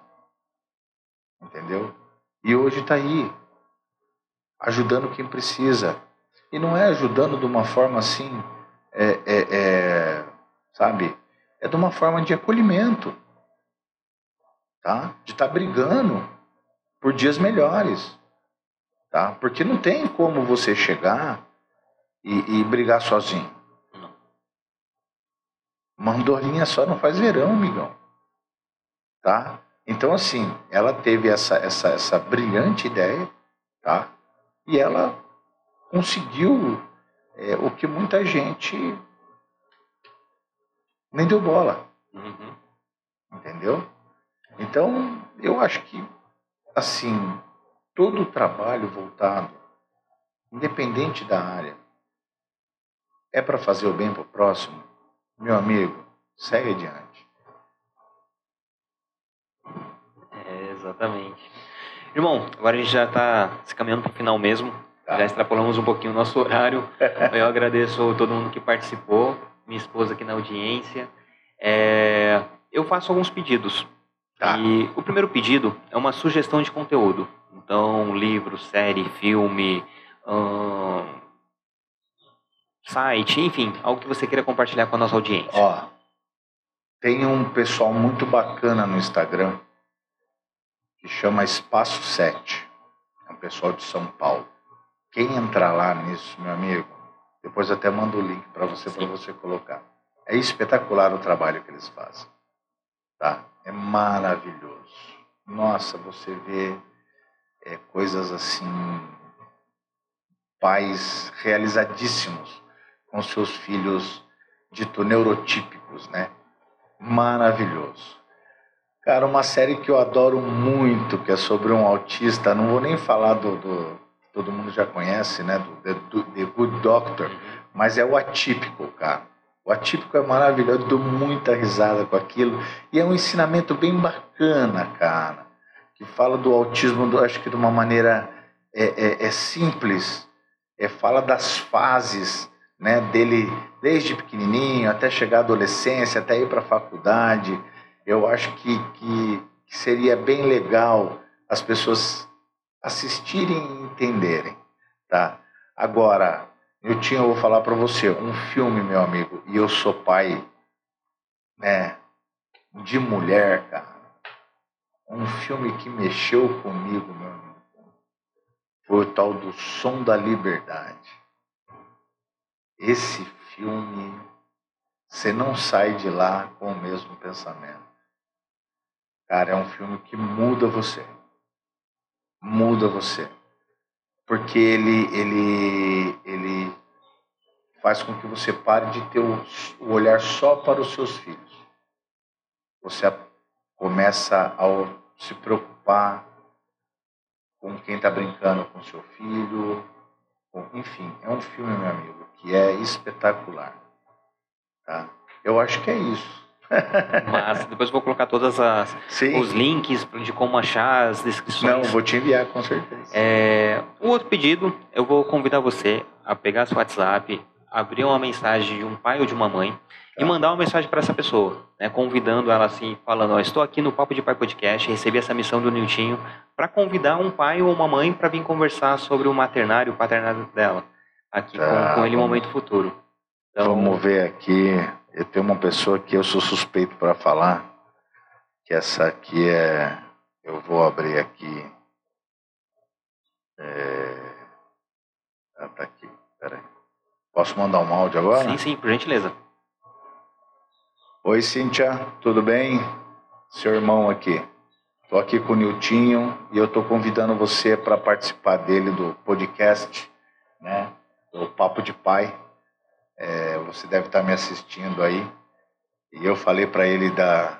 Tô até suspeito para falar Niltinho, porque é minha irmã, né? E ela, ela tem uma trajetória maravilhosa enquanto profissional da área da saúde, que ela é TO. Né? Ela tô aqui gravando isso aqui para ela. Tá ao vivo, hein, Cíntia?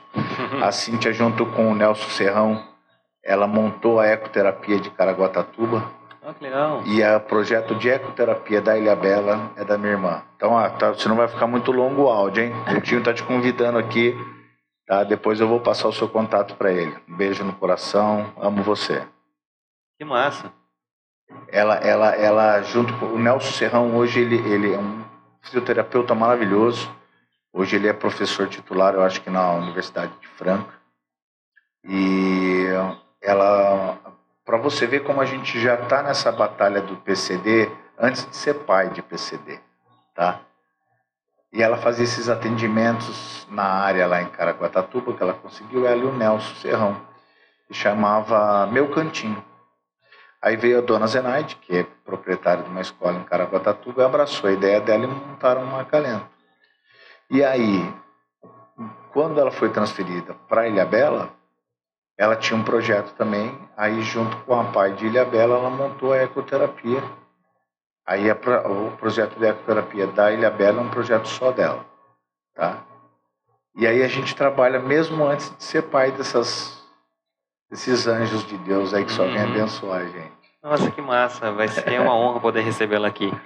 E, e para finalizar, eu vou pedir para você gravar uma mensagem para os seus filhos, olhando para nossa câmera. Nossa, agora. É, de forma individual ou de forma coletiva, fique à vontade. E fique tranquilo se a emoção não, é, não, eu segurei aqui muito tempo, eu seguro bastante, porque é, é, o Niltinho tem aquele programa, não pode dar esse podcast aí, sabe, aquele é, a hora da emoção do artista, ele vai, ele vai provocando a gente aqui, dá vontade, a gente se emocionando. É, Cara, a mensagem que eu deixo, acho que não só para os meus filhos, mas eu acho que para todo mundo de uma maneira geral é assim: faça o bem, faça o que é certo, sem esperar nada em troca.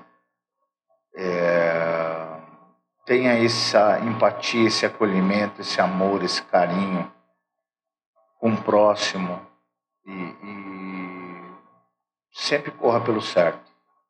Eu acho que isso é o que eu deixo não só para os meus filhos, mas para todo mundo que está nos assistindo aqui, nos ouvindo. Maravilha, maravilha. E é isso, irmão. Poxa, eu estou muito feliz. Só para registrar aqui as últimas, as últimas mensagens. Uh, cadê? A Gisele deixou aqui, ó. Aqui somos. Não, essa que já li. Aqui. Eu, por exemplo, né, tive que sair só. Eu tive que sair do meu emprego, do meu trabalho, para cuidar dos meus filhos. E ficamos sem uma renda. Né, quando a gente estava falando da questão do, do, benefício, né? Ana seria muito boa mesmo em relação a, a convidar a sua irmã. E esse momento é lindo, né? Falar dos nossos filhos. Não, maravilhoso. Não tem. Igual. Que... Não, não tem, não tem. Queridão, suas considerações finais. É, como o pessoal te acha nas redes sociais? Fala o endereço lá do, do da CEPED, alguma coisa que você queira acrescentar? Então, eu, eu, eu sou fácil de achar, não tem. Procurou Ricardo dos Santos, vocês me acham aí. Tá? A CEPED também tem um site dela, tem, tem a página dela. Meu, eu. Minhas considerações finais é assim: o que, que eu tenho para falar? Primeiro, agradecer a Deus, sempre, pela saúde, pela proteção que a gente tem, por estar aqui é, é, nesse papo gostoso, maravilhoso, tá? Meu, de coração, você está de parabéns. Eu adorei estar aqui, de coração mesmo. Gente, esse cara Aqui, ó, meu filho, aqui não dá para ver, depois ele vai tirar uma foto e vai colocar a acolhida com o Luiz Eduardo. O Luiz Eduardo tá dormindo aqui, tá de boca aberta, gente. Tá? Então, é, esse amor e esse carinho não é porque você é pai, tá? Eu tô te vendo como profissional agora, tá? Esse profissional da mídia de estar tá levando o conhecimento para outras pessoas, tá? Nesse seu papo de pai. É, então, eu quero agradecer a esse profissional, cara tá? Que veio aqui, me abraçou, tá? É, é, é, me acolheu, acolheu meu filho, que isso para mim não tem preço, tá? Esse acolhimento que é, todo pai precisa, tá bom? Cara, você é um profissional qualificadíssimo no meu conceito. Não sou da área, mas assim, o pouco que eu conheço, tá? É, eu vou ficar sendo suspeito para falar da sua pessoa, daqui para frente. E, meu, conduziu o programa, conduziu a entrevista, não deixou me perder aqui, que eu falo uhum. mais que a boca, entendeu? Mas, assim, eu só tenho que te agradecer, meu amigo. E muito feliz pelo teu programa, muito feliz por esse trabalho que você está fazendo. Tá? E só agradecer, cara, de coração. Eu, eu fico lisonjeado, fico muito feliz com, com suas palavras.